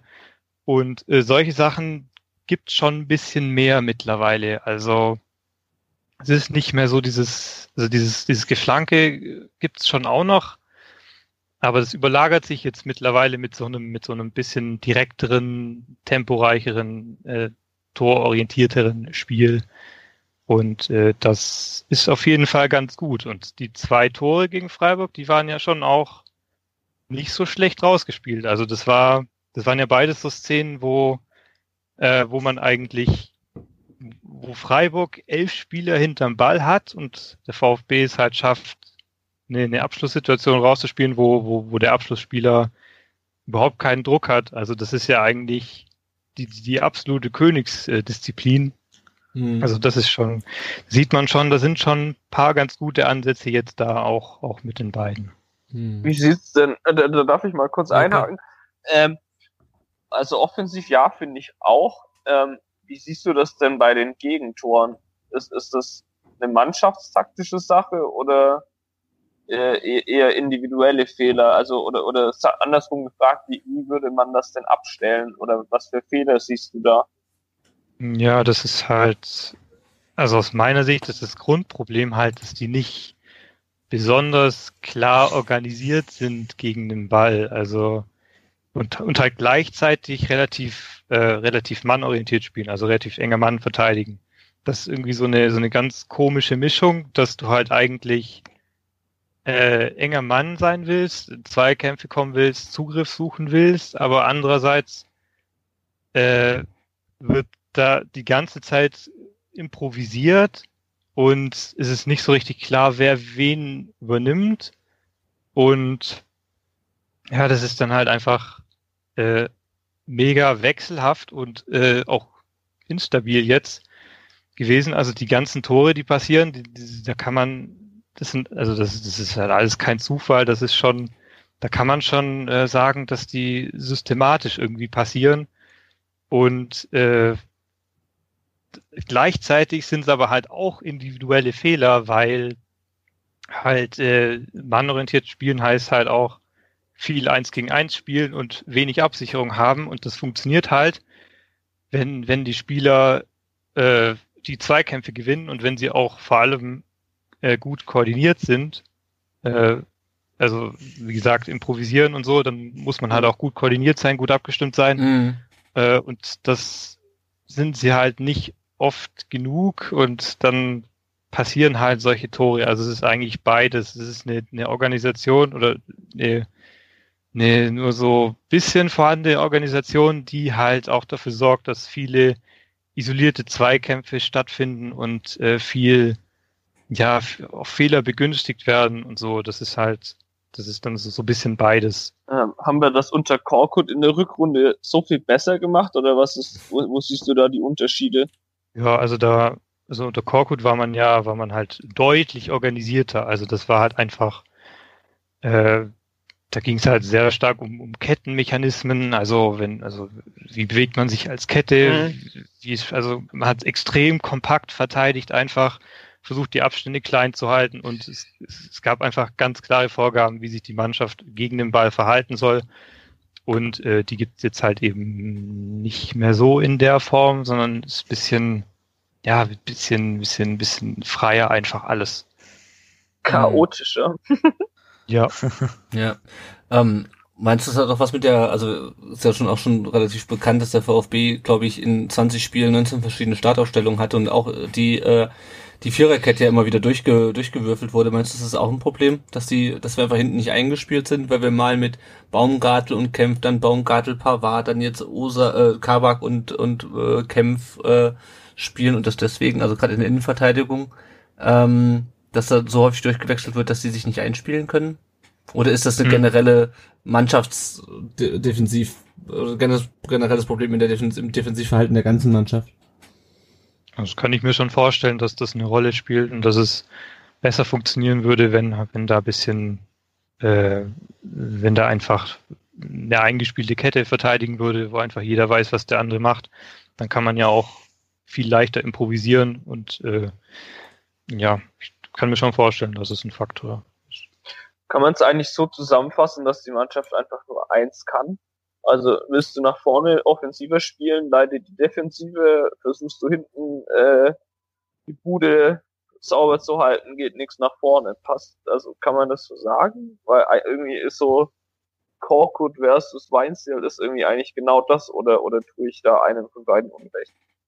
Ja, es ist schon ein bisschen so, aber andererseits weiß ich nicht, ob es allen anderen Mannschaften nicht auch so geht. Also das ist ja, das Mhm. betonen Trainer öfter, dass die, äh, dass es mit der Weiterentwicklung und so nicht so einfach ist, weil wenn man halt was Neues anfängt, was Neues eintrainiert, jetzt auf Ballbesitz geht oder sowas, dass man dann halt andere Trainingsinhalte einfach äh, vernachlässigen muss, weil man halt einfach Trainingszeit braucht und das halt deswegen ja, deswegen ist es halt schwierig, in allem gut zu sein. Ich glaube, das haben, das haben schon andere Mannschaften auch. Also, es ist, also man kann auch, also ich weiß nicht, es ist ein schwieriges Thema. Also es ist aber eigentlich wieder eine Kontinuitätsgeschichte im Endeffekt, oder? Ja. Wenn du dann die ganze Zeit halt einen Trainer wechselst, dann musst du dich immer wieder an was anderes gewöhnen und machst halt nichts richtig. Ja, du hast ja schon allein den, glaube ich, den Wechsel den von Wolf in der zweiten Liga auf Wolf irgendwie in der ersten Liga, der ja schon ein bisschen konservativer, defensiver gespielt hat. Äh, dann zu Korkut, der noch äh, äh, defen also noch, sagen wir mal, stabiler hinten gestanden hat, zu, ich weiß ja nicht, also Jonas, wie hast du denn die ersten sieben Spiele unter Korkut jetzt in der in der ähm, in der Hinrunde, Hinrunde gesehen? Das war ja auch nicht so stabil, wie das gegen wie das in der Rückrunde war. Ähm, war das aber aus seiner Sicht ähnlich, nur halt weniger, weniger erfolgreich oder hat er da Sachen umgestellt und ist es in die Hose gegangen? Hm. Nee, also dasselbe war es auf gar keinen Fall. Also die haben, also man hat schon gemerkt, dass die sich, dass die sich weiterentwickeln wollen und dieser Weiterentwicklungsschritt halt äh, schiefgegangen ist. Also Hm. äh, die haben halt versucht, äh, mehr Ballbesitz zu machen, ein bisschen mehr, äh, bisschen mehr über, über den Ballbesitz zu kommen und halt, da hat man genau das gesehen, wo wir gerade drüber gesprochen haben, dass halt äh, dann die Qualität im Pressing leidet und das war dann Mhm. halt einfach eine Mischung, die nicht mehr funktioniert hat. Ja. Ähm, vielleicht, wir haben ja gerade schon gesprochen über das Verhältnis Defensive und Offensive. Vielleicht haben wir auch ein Kernproblem einfach im zentralen Mittelfeld. Ähm, der Gerhard Pfisterer, den wir in der letzten Folge äh, zu Gast hatten, der hat in den Stuttgarter Nachrichten Artikel geschrieben äh, und hat von einem Vakuum im Mittelfeld gesprochen. Und äh, jetzt wurde spekuliert, ob vielleicht in Düsseldorf am Sonntag Benjamin Pavard auf der 6 spielen könnte. Und auch der Etrey Bucanero 74 hat gefragt, was könnte im Weinziel im Mittelfeld umstellen? Pavard auf die 6, Zuber auf die, Zuber auf die Halbposition, die Davi tiefer stellen. Ich möchte nur mal kurz auf diese Sechserposition eingehen, weil wir haben ja das große Problem, dass wir eigentlich dann fest damit gerechnet hatten, dass Castro auf dieser Sechser, Achter Position im zentralen Mittelfeld irgendwie äh, in der Lage ist, das Offensivspiel zu beleben äh, und dass der völlig außer Form ist und dass weder Christian Gentner noch äh, Santi Ascasibar es wirklich äh, eine Belebung für die Offensive sind, ist das vielleicht das Kernproblem, dass wir es nicht schaffen, dass wir dieses Umschaltspiel nicht hinkriegen, äh, was ja nun dann sehr viel auch im zentralen Mittelfeld hängt. Die? Antwort ist ja. ja, also finde ich, also finde ich es wirklich ein großes Problem, dass man einfach äh, mit, mit einer ganz komischen Besetzung der Sechserposition jetzt äh, in der Saison steht, weil halt eigentlich hat man nur zwei wirklich klare Sechser, das sind halt Aogo und Askasiba und Aogo fehlt. Askasiba ist außer Form.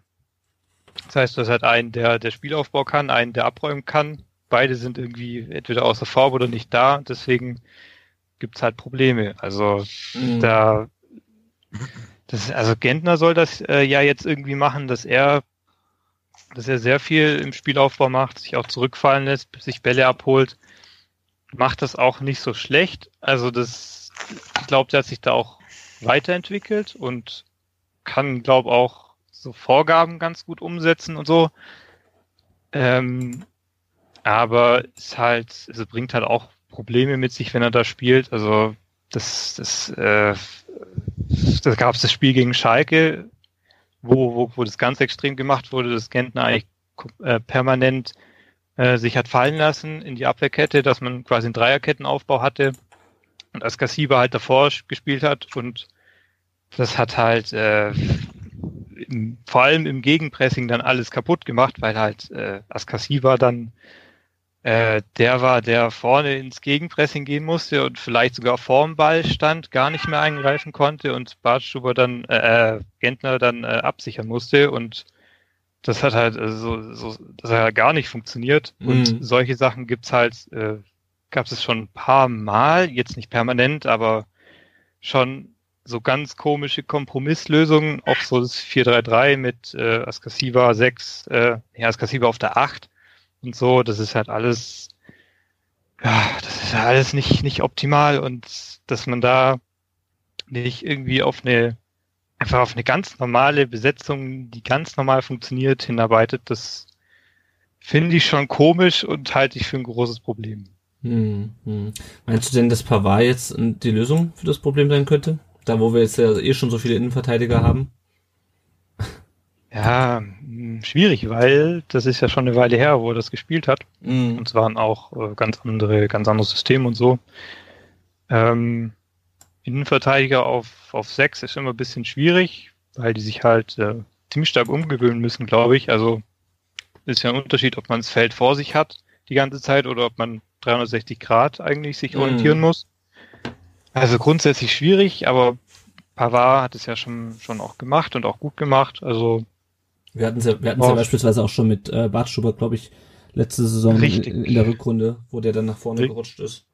Auch Ja. manchmal Spiel, spielsituationsabhängig dann nach der Führung, aber ähm, beziehungsweise vor der Führung, dann nach der Führung zurückgerutscht ist in die Fünferkette. Ja. Ja, die anderen Fragen, Zuba auf die Halbposition, die Davi tiefer stellen, die der Rey Bucanero da angesprochen hat. Also die Frage ist ja generell, die wir uns stellen müssen, wie kann der VfB mehr offensive Durchschlagskraft entwickeln, weil auch wenn die Tore gegen Freiburg äh, am Ende schön rausgespielt waren, hat es halt trotzdem bis zur was 83. Minute gedauert, äh, bis wir mal ein Tor geschossen haben. Ähm, und äh, ja gut, so viel Spielzeit war da nicht mehr übrig. Ähm, ja, was, was, abgesehen jetzt von dieser, von diesem zentralen Mittelfeld, was fällt dir noch ein, womit man da mit der VfB mehr Tore schießen könnte, weil die brauchen wir definitiv. Hm. Ja, also wie gesagt, so schlecht fand ich es jetzt gar nicht. Äh, also hm, weiß gar nicht, ob man da unbedingt jetzt was verändern muss. Also was auf jeden Fall helfen würde, wäre, glaube ich, wenn man einfach, äh, wenn man einfach ähm, bisschen klare Aufbaustruktur hätte. Das war halt vor allem gegen Freiburg halt nicht so gut. Also da könnte man, also da würde sich eigentlich anbieten, dass man Dreierkette spielt, weil dann hätte man, ähm, da müsste halt vor allem Gentner nicht mehr so viel zurückfallen, könnte halt einfach nach vorne gehen, Mhm. weil, weil quasi in diesen, in den Räumen so ein äh, in den, in den tiefen Räumen, so auf der Seite, stehen dann halt die, die Halbverteidiger in der Dreierkette. Und äh, dann müsste halt da nicht mehr hinfallen, das, das wäre gut. Äh, dann könnte man auch drüber nachdenken, ob man sowas macht wie Zuber als Achter oder die Davi als Achter, so in einem 5-3-2 oder so. Das wäre halt auch Mhm. dann eine Option. Also würde, also hätte glaub schon ein paar Vorteile, aber das andererseits ähm, weiß ich nicht, ob man da jetzt die, die, äh, die Mechanismen und so, die man jetzt äh, einstudiert hat, oder ja, die sich, die jetzt halt gerade da sind, ob man die jetzt so ein bisschen aufs Spiel setzt, wenn man schon wieder die Formation umstellt, Mhm. das weiß ich nicht. Also es könnte auch, könnte auch nicht so gut laufen. Ja. Ähm, wenn wir uns jetzt die, also wir haben noch zwei Hörerfragen dazu bekommen, zu denen komme ich gleich. Wenn wir uns jetzt aber die Tabellensituation angucken, dann stehen wir ja jetzt unter Markus Weinziel, ähm, ich sag mal, nicht viel besser da als unter Taifun Korkut. Ähm, und er hatte natürlich auch, muss natürlich auch die Rückrunde dann sozusagen erstmal mit der Mannschaft von Taifun Korkut bestreiten. Äh, vielleicht die Frage gebe ich auch gerne mal in die Runde. Was meint ihr, wie viel, ähm, wie viel Schuld in Anführungsstrichen trifft Markus Weinz hier daran, dass, es, dass wir immer noch so weit unten stehen? Äh, macht er die falschen Vorgaben oder setzt die Mannschaft die Vorgaben falsch um? Also ohne, dass ich jetzt hier gleich die große Trainerdiskussion vom Zaun brechen möchte, die uns sowieso in absehbarer Zeit ins Haus steht, wenn es nicht besser wird. Aber ähm, ist die Frage, kapiert die Mannschaft nicht, was der Trainer will? Macht Ja, ich meine, das Problem, das Hm. Problem fängt ja schon wieder viel früher an eigentlich, oder? Also, dann, ja, du hast dann wieder mit Korkut angefangen, der hatte die komplette Sommervorbereitung, äh, dann entlässt du ihn irgendwann, dann kriegst du einen neuen Trainer mitten in der Saison und der muss dann halt, ja, mit dem, was da ist, seine Spielidee durchknüppeln. Mhm. Also, ich meine, das führt immer wieder, wir reden seit 2015 immer über das gleiche, Kontinuität, Kontinuität und die haben wir halt nicht. Und das ist schon durchaus ein Problem. Und ja, man, wir können jetzt wieder zurück zu Wolf und Schindelmeister und so, aber du musst halt irgendwann mal ein Commitment machen und sagen, okay, wir gehen jetzt mit dem oder mit denen und dann passt das. Und das ist seit Jahr und Tag gefühlt halt nicht der Fall beim VfB und das ist ein mega Problem. Weil jetzt holst du wieder im Winter für teuer Geld Spieler, die halt bei Weinzel passen. Jetzt lass uns mal noch drei, vier Spiele verscheißen, dann ist wieder ein neuer Trainer da. Der hat dann wieder eine andere Vorstellung. Also äh, es wird halt so nix. Und das ist, ich finde es eigentlich relativ offensichtlich, dass es, dass das einfach ein Problem ist, aber das wird halt so anscheinend in der Mercedesstraße leider nicht gesehen. Und das ist, das ist unser Problem. Und das ist halt nicht Weinziel oder Korkut oder Wolf oder was weiß der Henker, wie der Trainer jetzt heißt, der zu uns kommt. Es ist halt Grundsatz, meiner Meinung nach. Mhm. Und solange sich das nicht ändert, wirst du immer das Problem haben. Ich meine, es ist ja schon erstaunlich, dass jetzt Markus Weinz hier mit der Mannschaft, und das ist unabhängig davon, ob er schuld ist oder nicht, aber dass er sozusagen, ich glaube, immer noch die schlechteste Startstatistik aller VfB-Trainer hat. Ich meine, gut, auch mit schwierigen Spielen am Anfang, aber nichtsdestotrotz, also ähm, es ist ja wirklich immer noch, also ist ja, der Trainerwechsel hat ja quasi nichts gebracht, wenn man sich die Tabelle anschaut. Ja, Ähm, das ist richtig. ne? Es Und- gibt nicht mal mehr Trainereffekte beim VfB. Genau, das, das meinte ich, ja. Ich weiß nicht, Jonas, kannst du dir da oder hast du da eine Meinung zu? Das ist natürlich eine sch- schwierige Frage auch. Ja, hm, keine Ahnung. Also, hm. also, ich, also man, man will ja irgendwie Kontinuität haben, aber andererseits will man auch nicht Kontinuität mit den falschen Leuten haben, ist halt Mhm. schwierig. Aber ich glaube, also wie Trainerwechsel äh, glaube ich jetzt nicht, dass sie das machen und glaube wäre auch keine gute Idee, also weil halt äh, muss halt jemand finden, der, der besser ist. Also muss man erst mal schaffen. Und ich habe jetzt auch nicht das Gefühl, dass die, äh, dass die jetzt so auf einem Niveau sind wie, wie in der Hinrunde gegen Hannover oder wie, wie im letzten Spiel von Wolf gegen Schalke oder so, Mhm. dass da gar nichts mehr geht. Also ich habe schon den Eindruck, dass die, dass die grundsätzlich auch Spiele gewinnen können, wenn es mal gut läuft. Äh, Und äh, solange das so ist, äh, glaube ich nicht, dass da irgendwie was, äh, dass da irgendwas passieren wird. Hm. Gut. Wir haben jetzt noch zwei Fragen, nämlich beide von Ed Frank Teufel äh, auf Twitter. Der äh, fragt, seht ihr irgendeine bleibende Spielidee unter Weinzel? Das hat man, glaube ich, schon angesprochen zu Beginn. Ich sehe nur alle zwei Wochen eine taktische Neuausrichtung oder personelle Wechsel. Ähm, braucht ein System mit der gleichen, mit den gleichen Spielern im Kern nicht mindestens, nicht mindestens mal zehn Spiele am Stück für eine Bewertung. Ähm, ja, ist die Frage, ob äh, man das, also finde, man kann es auch jetzt schon bewerten. Klar, drei Spiele sind vielleicht ein bisschen wenig, vor allem je nach Gegner. Ähm, aber ich meine, wir haben, im Grunde haben wir schon bewertet. Äh, das war die Eingangsfrage eigentlich in diesem, in diesem Segment. Ich weiß nicht, ob ihr zu dem, zu der Frage noch was, noch was sagen wollt. Nö, sieht nicht so aus. Schwierig.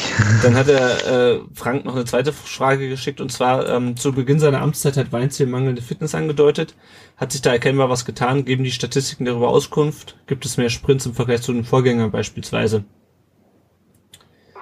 Ja, Jonas, du hast, äh, haben wir schon im Vorgespräch geklärt, du hast da äh, Zahlen zu rausgesucht oder hast Zahlen vorliegen. Ja, ja habe ich da. Ähm, also ich habe jetzt hier die, äh, die äh, Laufdistanz, also in, äh, wie viele Kilometer sie gelaufen sind, beziehungsweise wie viel mehr sie gelaufen sind als der Gegner oder weniger. Mhm. Das, das ist eigentlich relativ konstant so über die Saison hinweg, sind äh, bisschen unterdurchschnittlich, also laufen so im Schnitt bisschen weniger als der Gegner, aber jetzt nicht dramatisch eigentlich, eher so, ja, mal ein Kilometer weniger oder zwei.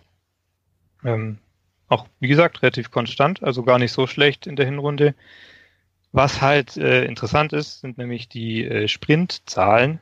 Und da ist es halt so, dass äh, der VfB relativ regelmäßig äh, weniger Distanz im Sprint zurücklegt als der Gegner. Also ich habe Mhm. hier äh, das aufgetragen, äh, eins, zwei, drei, vier, fünf Mal äh, sind sie mehr gelaufen, also mehr im Sprint gelaufen, Distanz als der Gegner und die restlichen, wie viel sind das dann? Äh, 15 Male, Mhm. glaube ich, sind sie dann weniger gelaufen und teilweise auch wirklich sehr viel weniger. Also gegen Hannover ein Kilometer weniger im Sprint, gegen Leipzig ein Kilometer weniger im Sprint. Und da lässt sich auch eigentlich kein Trend ausmachen. Also es gab zuletzt sogar eine relativ klare Delle. Gegen Mainz äh, sind sie äh, fast ein Kilometer weniger gesprintet. Und äh, ja, also das ist schon, das ist schon das interessanteste Muster eigentlich, dass sie da konstant weniger sprinten. Und Mhm. äh, also auf jeden Fall kann man, kann man aus den Daten, also die Daten geben keinen klaren Aufwärtstrend her, würde ich mal sagen. Aber Ja. ich weiß auch nicht, ob das, ob das von vornherein so, äh, so, so dramatisch war. Und was man natürlich noch dazu sagen muss, von so Laufdaten auf Fitnesszustand schließen, ist auch immer ein bisschen schwierig, weil äh, wenn man wenig läuft, kann das ja auch äh, daran liegen, dass, äh, also muss nicht daran liegen, dass man nicht fit ist, sondern das kann ja auch damit zu tun haben, dass halt das Spiel keine, äh, keine große Intensität verlangt hat. Also es ist ja immer eine Frage, wie viel muss ich laufen in einem Spiel Mhm. und wie viel, wie viel mache ich dann? Also das Ja. ist, ist mit Vorsicht zu genießen. Ja, das ist aber dieser Statistik schon die ganze Zeit das Problem. Ich habe mir das vorhin auch nochmal rausgesucht. Also, ähm, man sieht auch wirklich keinen großen Unterschied zwischen Korkut und Weinziel. Also wenn man sich die, ich glaube bei Bundesliga da ist die Anzahl der Sprints, da hat, hatte man unter Korkut im Schnitt 204 pro Spiel, unter Weinziel 200.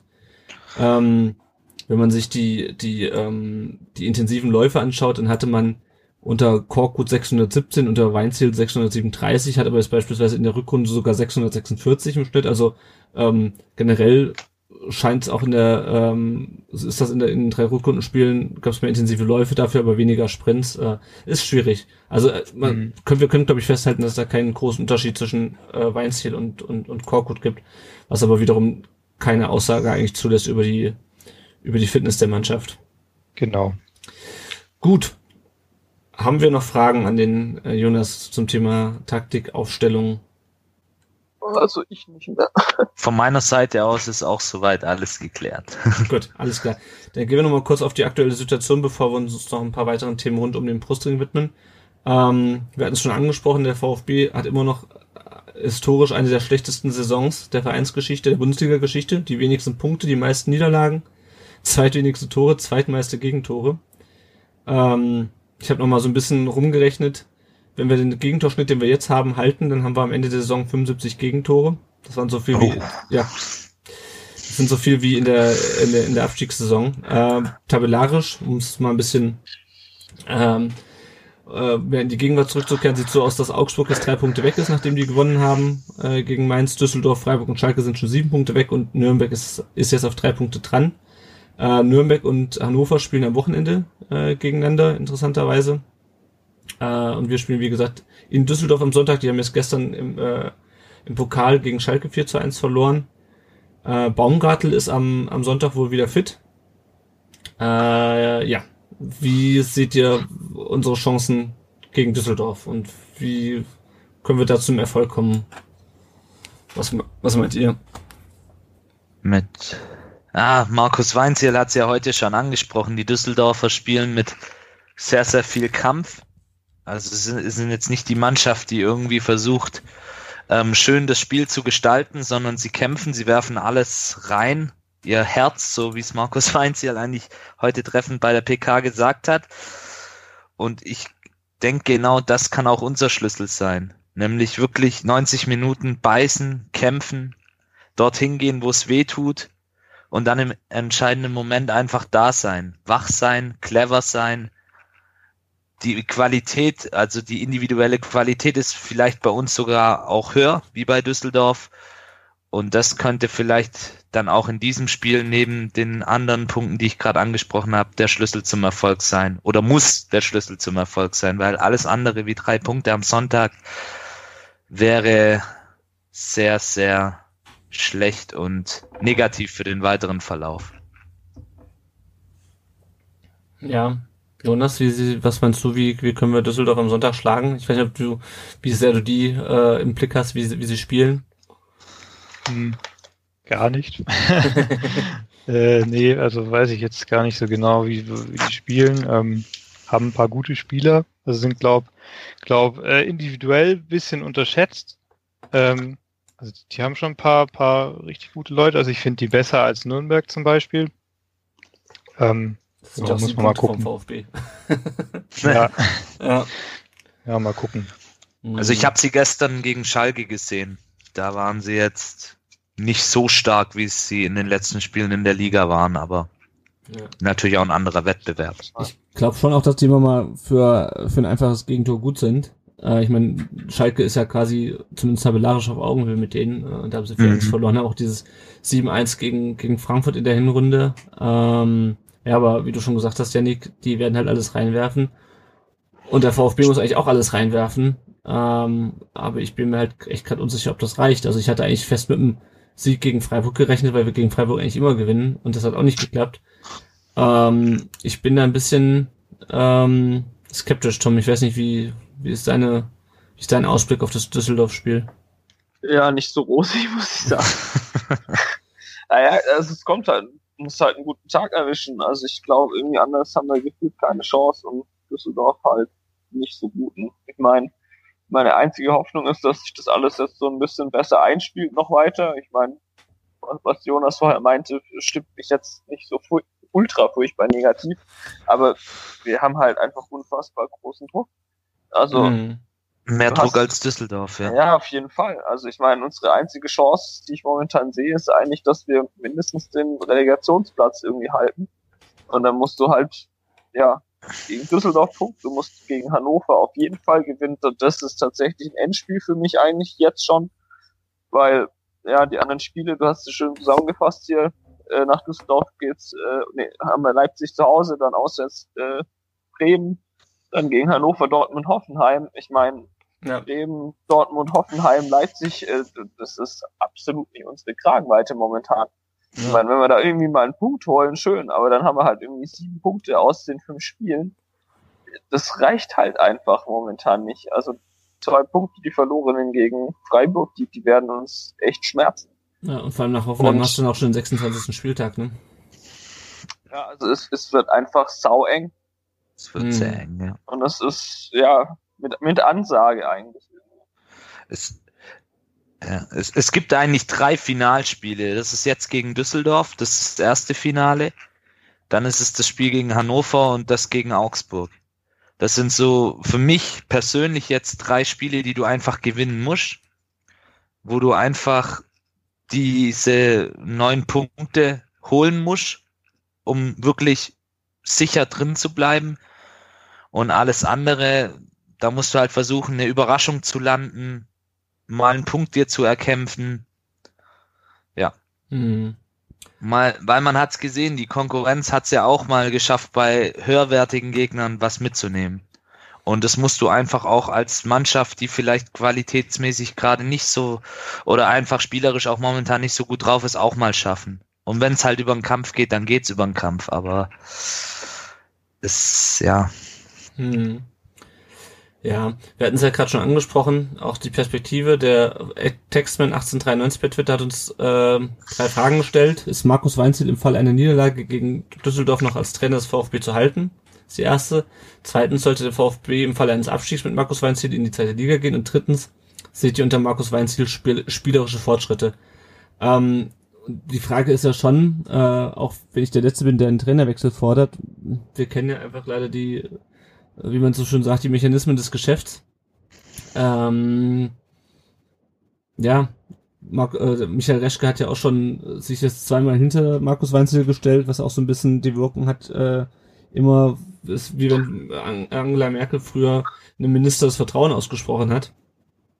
Äh, ich meine, da muss er natürlich sagen, aber ähm, haltet ihr das unabhängig davon, ob sinnvoll ist oder ob wir das wollen, haltet ihr das für realistisch, dass der VfB dieses, diese Saison äh, nochmal den Trainer wechselt? Also ich meine, dass ein Trainer, das Trainerwechsel, äh, dass dieser Trainerwechseleffekt, der ein Großteil der Fälle äh, gar nicht existent ist, das haben wir an Markus Weinzel am besten gesehen, aber äh, haltet ihr das für realistisch, dass da nochmal was passiert? Na gut. Ja gut, wir kennen alle das Geschäft. Es kann manchmal sehr schnell gehen.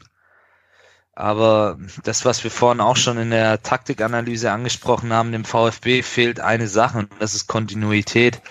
Und ich bin auch der Meinung, ein Trainer braucht auch eine gewisse Zeit, natürlich nicht zu lange, aber er braucht eine gewisse Zeit, um auch sein System durchsetzen zu können, um das festigen zu können. Und ich frage jetzt mal, ja, das ist vielleicht eine rhetorische Frage, aber ich frage jetzt mal ganz ähm, blöd, was würde es bringen, in der jetzigen Situation einen neuen Trainer zu bringen und vor allem, wen willst du holen? Was für einen Trainer? Willst du den typischen Feuerwehrmann aller Friedhelm Funkel holen? Wobei der jetzt natürlich richtig gut ist bei Düsseldorf.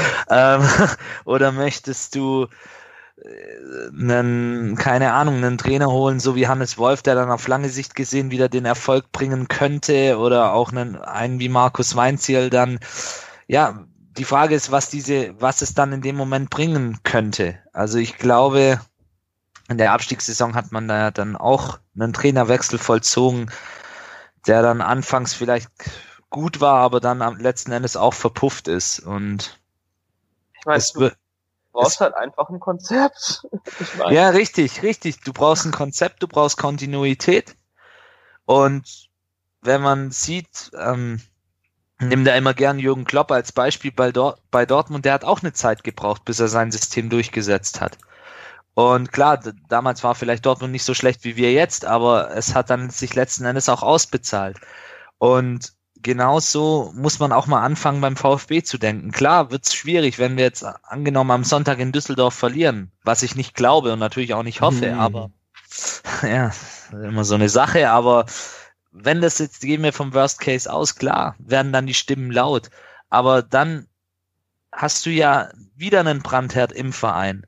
Und dann einen neuen Trainer auf die Schnelle zu organisieren, der die Mannschaft dann wirklich stabilisiert und meinetwegen den Relegationsplatz oder Platz 15 sichert, den zu finden und den in dieser kurzen Zeit auch dann zu integrieren, dann der dritte Trainer in dieser Saison für die Mannschaft. Die Mannschaft ist ja jetzt schon überfordert mit dem, mhm. mit dem, mit Markus Weinziel. Ich versteht ihr, äh, ja. da kann man sich nicht diskutieren an diesem Thema. Ich, ich bin da absolut kein Fan davon und genau das hat den Verein letzten Endes auch in diese Situation der letzten Jahre gebracht. Das hat den Abstieg meiner Meinung nach mit verursacht, mit verursacht. Ja. Eben diese fehlende Kontinuität, diese fehlende dieses fehlende Festhalten an einer, an, an verschiedenen Personen in bestimmten Positionen im Verein. Das mhm. ist einfach das große Manko bei uns. Tom, wie, sie- wie realistisch siehst du es, dass da nochmal was passiert? Also kannst du es dir vorstellen? Ich kann mir mittlerweile alles vorstellen. Also ich ich halte es auch, also ich weiß nicht, ob es falsch ist. Ich meine, es ist ja jetzt schon wieder spitz auf Knopf. Also ich meine, wenn du im Winter irgendwie Leute wie Esswein und Zuber holen musst, quasi als Laie und was weiß ich was, dann, also nichts gegen die beiden, aber das zeigt es halt irgendwie einfach nicht von großartiger Planung oder guten Transfers. Ja, du, du Und- musst halt wieder nachjustieren, ne? Ja, du musst halt wieder nachjustieren. Du, du hättest halt, ich weiß nicht, also ich, ich bin immer noch dabei. Du, du, du hättest damals einfach, es hätte nicht Wolf sein müssen, eigentlich scheißegal, ist unabhängig von Wolf, aber in der Situation hättest du den Trainer nicht schmeißen dürfen, meiner Meinung nach. Hm. Das, es war einfach, ja, ich keine Ahnung. Du, du musst, du hättest auf Kontinuität setzen müssen, weil das hast du Jahr um Jahr um Jahr falsch gemacht. Und jetzt stehen wir wieder genauso da wie vor der hochgelobten Ausgliederung und der ach so professionellen Geschichte oder Professionalisierungsgeschichte, die, die einfach völliger, völlig lächerlich ist, wenn du hörst, was die für eine Scheiße teilweise in der Presse raushauen. Also, das ist, wir sind halt irgendwie gefühlt mal wieder die Lachnummer. Mhm. Und du du liest nach jedem Spiel von dem Gegner, was zum Teufel ist eigentlich aus dem VfB geworden. Und ja, ich äh, irgendwie, es ist sehr frustrierend. Ja, ja, ja. Ähm, wir haben ja noch ein weiteres Thema, nämlich das ganze Thema äh, Aufsichtsrat Dietrich, da würde ich später zu kommen. Ähm, Mhm. Ja gut, die aktuelle Situation haben wir, glaube ich, so ganz gut zusammengefasst äh, auf dem Platz. Ähm, ja, ich sehe momentan auch nicht für uns nicht mehr als einen Relegationsplatz rausspringen. Das sage ich ja im Grunde schon seit äh, seit der, seit der Winterpause. Ich weiß nicht, mögt, mögt ihr Tipp abgeben, wo der VfB am Ende landet? Auf welchem Platz? Oh Gott. Aktuell. Also, ich habe tatsächlich noch die Hoffnung, dass es mit Platz 15 irgendwie klappt. Aber wenn ich mal die nächsten Tage wieder realistisch und objektiv drüber nachdenke, würde ich wahrscheinlich jetzt auch eher auf den Relegationsplatz tippen. Aber Stand heute sage ich, wir schaffen Platz 15, abhängig natürlich davon, wie das Spiel am Sonntag in Düsseldorf ausgeht und dann die zwei weiteren Spiele gegen Hannover und Augsburg, die ich schon angesprochen habe. Ja. Tom Jonas, was, was meint ihr, wo wir am Ende landen? Ich gebe keine Tipps mehr ab. ich, ich hoffe auf den Relegationsplatz. Ich weiß aber auch nicht, wie ich, also, ja, wobei, vor, vor zwei, drei Jahren hätte ich noch gesagt, ich weiß nicht, wie ich die Relegation überleben soll. Mittlerweile, ich bin gerade echt leider relativ weit weg, weil ich, ich ertrag's nicht mehr. Hm. Jonas, was ist dein Tipp? Hm. Ich sag hm, 16 und gewinnen dann die Relegation. Sehr gut. Und hoffen, dass, Sehr Ka- geil. hoffen, dass Carlos Mani uns äh, ähm, kein Tor rein schießt. Ähm, kommen wir mal kurz auf ein paar andere Themen rund um den VfB zu sprechen. Ein paar positiveren. Ähm, fangen wir erstmal mit den Nachwuchsmannschaften an. VfB 2 hat weiterhin Winterpause. Äh, die spielen am 24. Februar gegen Elversberg. Haben jetzt noch zwei neue Spieler verpflichtet, äh, beide über 30, äh, was auch wieder zu Kritik geführt hat, nämlich Marc Stein aus Cottbus und Benedikt Köp, Koop, wie auch immer, aus Mhm. Steinbach. Äh, die sollen, glaube ich, vor allem einfach die Mannschaft ein bisschen stabilisieren, die ja immer noch tief im Abstiegskampf steckt. Äh, Mit dem Klassenerhalt sichern. Ja, ja, genau. Ja, finde ich es auch irgendwie nachvollziehbar. Also äh, die A-Jugend hat den Rückrundenauftakt jetzt gewonnen mit 1-0 gegen Augsburg durch ein Eigentor. Die sind weiterhin Tabellenführer und spielen übrigens, vielleicht ist es für den einen oder anderen interessant, am 16. Februar äh, vor dem Heimspiel gegen Leipzig spielt die A-Jugend um 11 Uhr äh, am VfB Clubzentrum gegen den KSC äh, im Derby. Das kann man sich ja vielleicht angucken, wenn man mal wieder erfolgreichen äh, Fußball vom VfB sehen möchte. Als kleine Einstimmung auf die nächste Saison, oder wie? Ja, oder so, genau. Und der, äh, die B-Jugend spielt auch am 17.02. wieder äh, dann in Augsburg. Kommen wir noch auf die Transfers zu sprechen, die jetzt in der äh, in dem in der Wintertransfer in der, genau, in der Wintertransferphase noch über die Bühne gegangen sind. Berka Özcan wurde an HSV verkauft äh, mit einer Klausel oder aufgrund einer Klausel, wenn ich das richtig verstanden habe, ähm, hat oder oder HSV konnte eine ähm, kann eine Klausel ziehen, dass wenn Özcan nicht mehr als 500 Spielminuten macht, dann äh, kann er zum festgeschriebenen Preis äh, nach Hamburg gehen. Ähm, es wurde ja damals gesagt, als die, als die Verträge mit Özcan und Baumgart verlängert würde, dass ähm, Özcan keine Ausstiegsklausel drinne hätte. Äh, dem war offensichtlich nicht so. Ähm, jetzt hat er im äh, Pokal gegen Nürnberg sogar ein Tor geschossen. Äh, ja, wie, wie seht ihr den Verkauf von Özcan? Ja, eigentlich relativ entspannt. Ich meine, irgendwie ja, passt irgendwie wieder zur Situation, dass ein Spieler, der hier raus ist, dann direkt mal wieder trifft woanders, aber Ja, mal ehrlich, irgendwie so richtig gepasst hat's nicht, oder? Also ich fand den Wechsel irgendwie relativ logisch für beide Seiten, muss ich sagen. Was ich natürlich wieder wit- witzig fand, ist diese geile Klausel, wo man dann ohne Not wieder irgendwas raushaut, so, ja, beide Verträge verlängert ohne Klausel, ist einfach lächerlich. Ja. Also ich, ich, ich weiß nicht, was mit dem Kerl los ist. Ich glaube dem nichts mehr. Das, das, also das hat für mich auch nichts mit Professionalität zu tun. Das ist einfach, also, ja, ich weiß nicht. Das ist einfach nicht, nicht clever und eine Sauerei. Also, Ja, das habe ich Ja. auch nicht verstanden. Das hat ja keiner nachgefragt, aber dann irgendwie auf der VfB-Page noch zu schreiben, beide Vertragsverlängerungen ohne Ausstiegsklausel und dann hast du, musst du halt hinterher sagen, dass du eine hast. Also ich, das, ich verstehe das einfach nicht. Also klar, weil man wollte damals zur Mitgliederversammlung irgendwie eine positive Nachricht äh, rausgeben, aber ich meine, wie gesagt, das ist jetzt halt nur in Anführungsstrichen Berker Özcan, ähm, aber trotzdem, weißt du, das ist halt es ist halt wieder so ein Mosaikstein, wo du dir denkst, warum macht man so nicht anders? Das ist nicht die erste Vertragsverlängerung, wo hinterher eine Klausel drin ist, von der keiner was wusste, aber ne? Deswegen.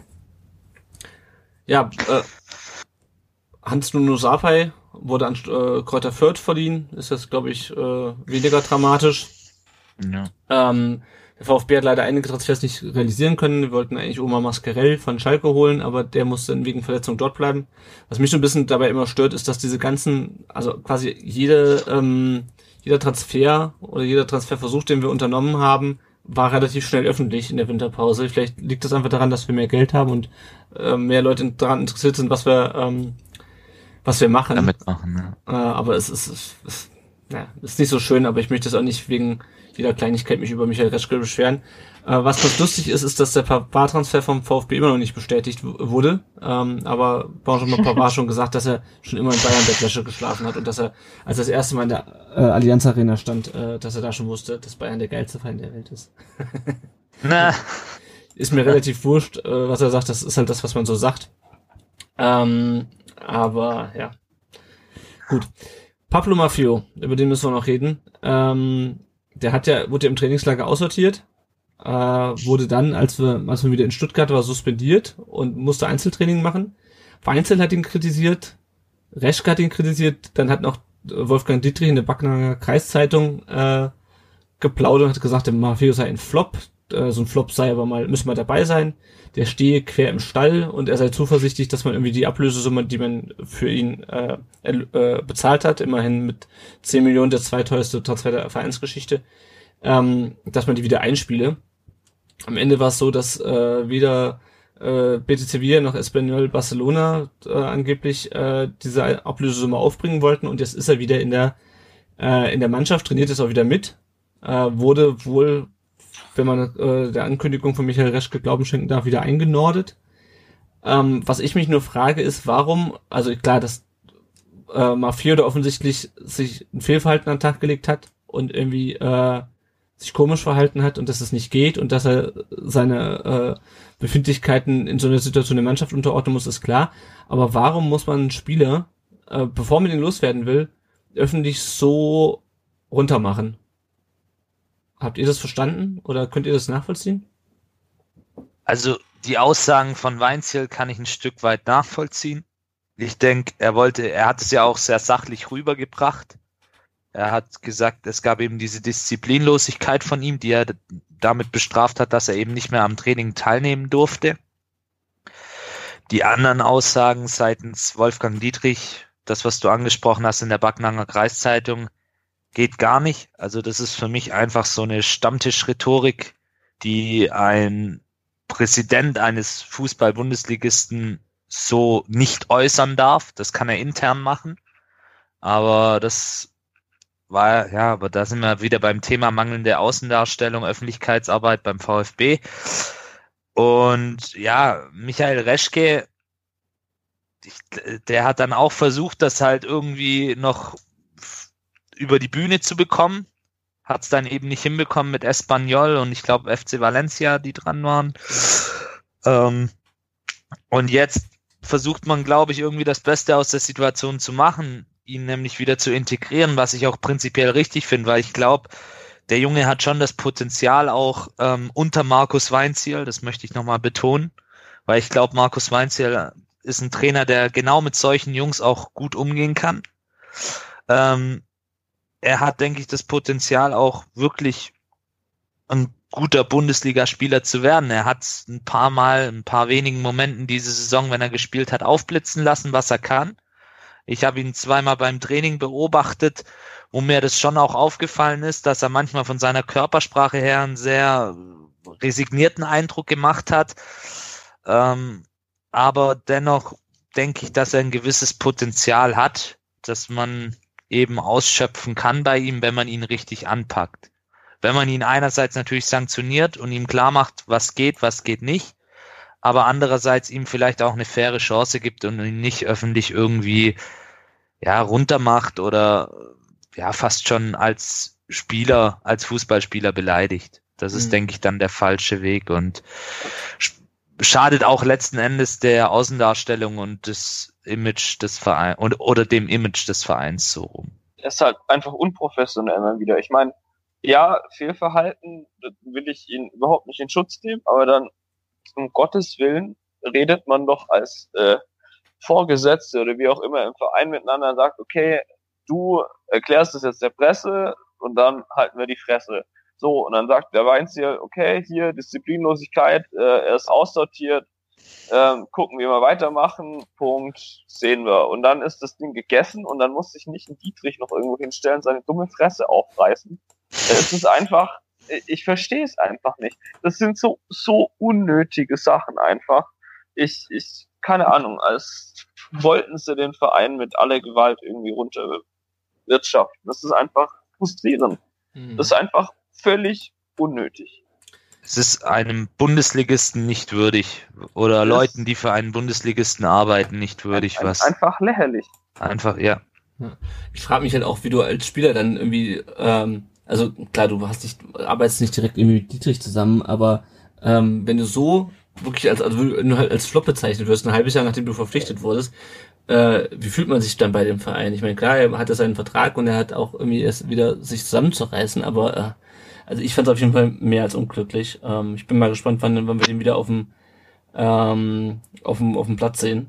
Ähm, und was ich mich natürlich auch frage, ist, ob diese Einstellungsdefizite, ob die irgendwie im Sommer auch schon offensichtlich waren und ob da einfach ähm, Reschke, ähm, sagen wir mal, einen Fehler gemacht hat, indem man ihn überhaupt verpflichtet hat. Aber so wie ich das mitbekommen habe, gab es an den Stationen vorher jetzt eigentlich weniger Probleme mit seiner Einstellung.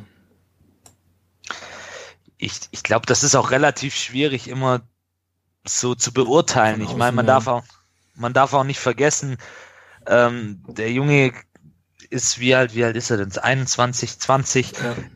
kommt hierher, spricht die Sprache nicht. Klar, das ist dann natürlich auch die Aufgabe des Vereins, des Beraters, des Trainers auch ein Stück weit den Jungen hier versuchen zu integrieren, ihm auch ein bisschen die Flausen aus dem Kopf zu treiben und ihn letzten Endes hier auch zu einem gestandenen Bundesliga-Profi zu werden zu lassen. Und ja, wie gesagt, man muss seine Disziplinlosigkeit bestrafen. Wir haben das jetzt alles auch besprochen und geredet, aber ich kann so nicht öffentlich agieren. Das geht einfach nicht. Und ich hoffe, der Junge bekommt seine Chance nochmal. Ich glaube, ihm wird es nicht gefallen haben, aber vielleicht, und das ist ja immer meine Hoffnung als VfB-Optimist, vielleicht nimmt er diese Kritik auch als Ansporn an und mhm. sagt, okay, jetzt hat der Depp auf gut Deutsch gesagt, über mich das in der Zeitung gesagt, aber jetzt gebe ich Vollgas, jetzt zeige ich dem, dass ich kein Flop bin, sondern dass ich mein Geld wert bin und beweise mich jetzt einfach. Und das hoffe ich, dass er das jetzt auch so annimmt und dass ihm da auch Markus Weinziel ein Stück weit dabei helfen und unterstützen kann. Und natürlich mhm. die Mannschaft auch, die sich ja dann auch letzten Endes, Gentner hat in einem Interview dann auch nochmal gesagt, dass er mit ihm gesprochen hat dass er ihn auch versucht, jetzt wieder da in dieses Mannschaftsgefüge mit einzubinden. und dass er das dann auch einfach nutzt, diese Chance. Weil, wie gesagt, das Potenzial hat er meiner Meinung nach dafür. Ja. Gut, äh, Thema Öffentlichkeitsarbeit. Ein Thema gab's noch, äh, wir sind schon wieder lang dabei, aber das, wir müssen leider noch drüber reden. Ähm, Guido Buchwald, äh, das Interview, was er Sport 1 im November gegeben hat, ist uns ja noch allen gut äh, im Bewusstsein, wo er dann die mangelnde Sportkompetenz angeprangert hat im Verein und Michael Reschke kritisiert hat. Dann gab es im Dezember eine Sitzung des Aufsichtsrates, nach der er sich dann entschuldigt hat und gesagt hat, wir haben uns jetzt alle wieder ganz doll lieb. Und dann wurde er wohl äh, nach dem Spiel, das berichtet zumindest die Bildzeitung, nach dem Freiburg-Spiel am Sonntag wurde im VIP-Bereich äh, von äh, Wilfried Port, seines Zeichens Vertreter des Anker-Investors Daimler im Aufsichtsrat, ähm, scharf angegriffen, weil Thomas Berthold gleichzeitig im Fernsehen ähm, zu Gast war bei SK90 und gesagt hat, äh, oder quasi offenbart hat, dass äh, Buchwald nicht in interne Abläufe eingebunden ist, in Vertragsverlängerungen von Korkut und Bartstuber. Und äh, der entscheidende Satz, den äh, Berthold dann gesagt hat, ist, ähm, dass Buchwald ihm das gesagt äh, hatte. Also das ist das natürlich alles nur Spekulation, aber ich kann mir gut vorstellen, dass das so lief.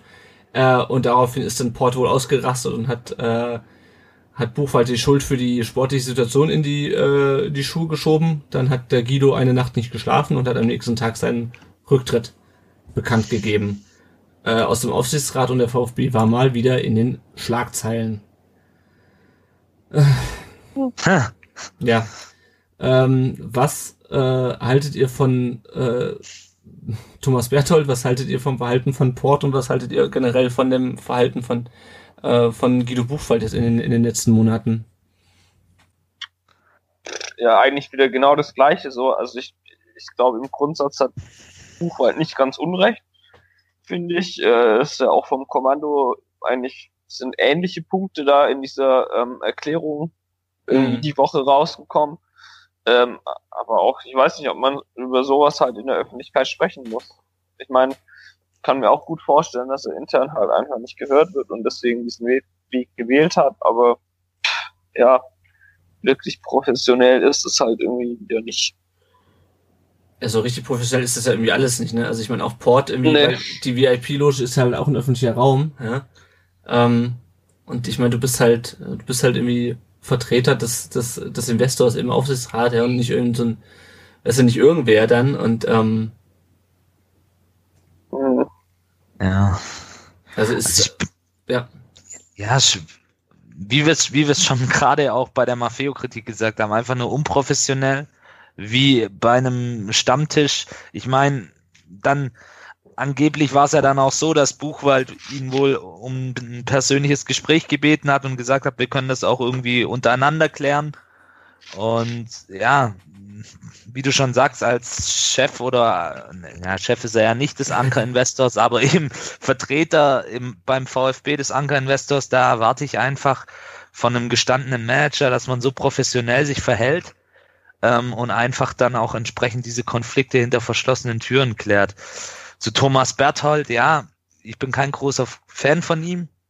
Äh, ich habe ihn jetzt auch schon öfters in Talkshows erlebt und manchmal habe ich so den Eindruck, er will sich selber so ein bisschen ins Gespräch bringen oder hat Angst, dass man nicht so arg über ihn berichtet, aber seine Kritik, die er da bei Sky 90 äh, geäußert hat, die war durchaus in einigen Punkten mit meiner Kritik d'accord. Also ich finde auch, es fehlt eine gewisse sportliche Kompetenz in unserem Aufsichtsrat.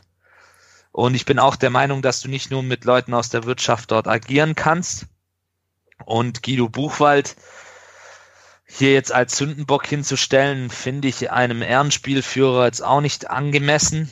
Mhm. Er hat sich vielleicht auch nicht immer ganz hundertprozentig super verhalten, aber ihn dann so letzten Endes auch öffentlich ins offene Messer laufen zu lassen oder ihn auch so ein Stück weit, ja, demütigen ist vielleicht das falsche Wort, aber ihn auch ein Stück weit öffentlich so anzugreifen und niederzumachen, das ist ja einfach nur beschämend. Und ich kann ihn durchaus verstehen. Ähm, aus persönlichen Gründen kann ich es verstehen, dass er dann auch letzten Endes die Option gezogen hat und dieses Amt beim VfB niedergelegt hat. Ja. Was nun halt wieder auch zusätzlich ein Brandherd ist zur eh schon schlimmen sportlichen Lage. Also von mir aus hätte Buchwald ja schon nach seinem Sport 1 Interview damals zurücktreten können, weil ich finde, das gehört sich einfach nicht als Aufsichtsrat, aber das hast du ja auch schon gesagt, Tom, vielleicht hat er sich da nicht gehört gefühlt, aber eigentlich, ähm, eigentlich gehst du, du trägst solche Konflikte nicht über die Presse aus, Punkt. Ja? Äh, Und von Ja. mir aus kann der Port auch gern zurücktreten jetzt aus dem Aufsichtsrat, weil das ist genauso vereinschädlich, was der, was der macht. Ähm, ja, Kompet Fußballkompetenz. Ich sage mal immer die Frage, ob jemand nur deswegen Fußball genügend Fußballkompetenz für den Aufsichtsrat hat, weil er mal äh, erfolgreich Fußball gespielt hat. Ne? Also ich meine, auch Ohlicher, ja, das war ein großer Spieler, genauso wie Buchwald ein großer Spieler war. Beides deutscher Meister mit dem VfB, äh, aber sind das jetzt die, also Hm. besteht deren Fußballkompetenz daraus, dass sie, äh, dass sie gut Fußball gespielt haben? Nein, Hilft nicht hilft Diese unbedingt. Kompetenz heute noch sozusagen, um äh, sportlich sinnvolle Entscheidungen irgendwie zu treffen oder zu, über, zu beaufsichtigen, weißt du? Problem, Nicht, nicht unbedingt, also ich meine jetzt auch mit Fußballkompetenz nicht unbedingt einen, der jetzt 500 Bundesligaspiele übertrieben gesagt gemacht hat, sondern einfach einer, der sich in diesem ganzen Geschäft auskennt, der vielleicht am besten, ja, das ist schwer, ich weiß, aber der vielleicht irgendwie einen Background hat, der vielleicht schon mal bei einem anderen Verein erfolgreiche Managerarbeit geleistet Ja, hat oder Aufsichtsratarbeit, ja. Das, das ist halt genau das, was ich meine, weil äh, der Ohlicher ist bestimmt ein lieber Kerl, ja, aber der hat halt, äh, der hat halt seit 30 Jahren kein Fußball mehr gespielt und hat, glaube glaub ich, nach seiner Karriere nichts mehr in dem Bereich gemacht. Nee.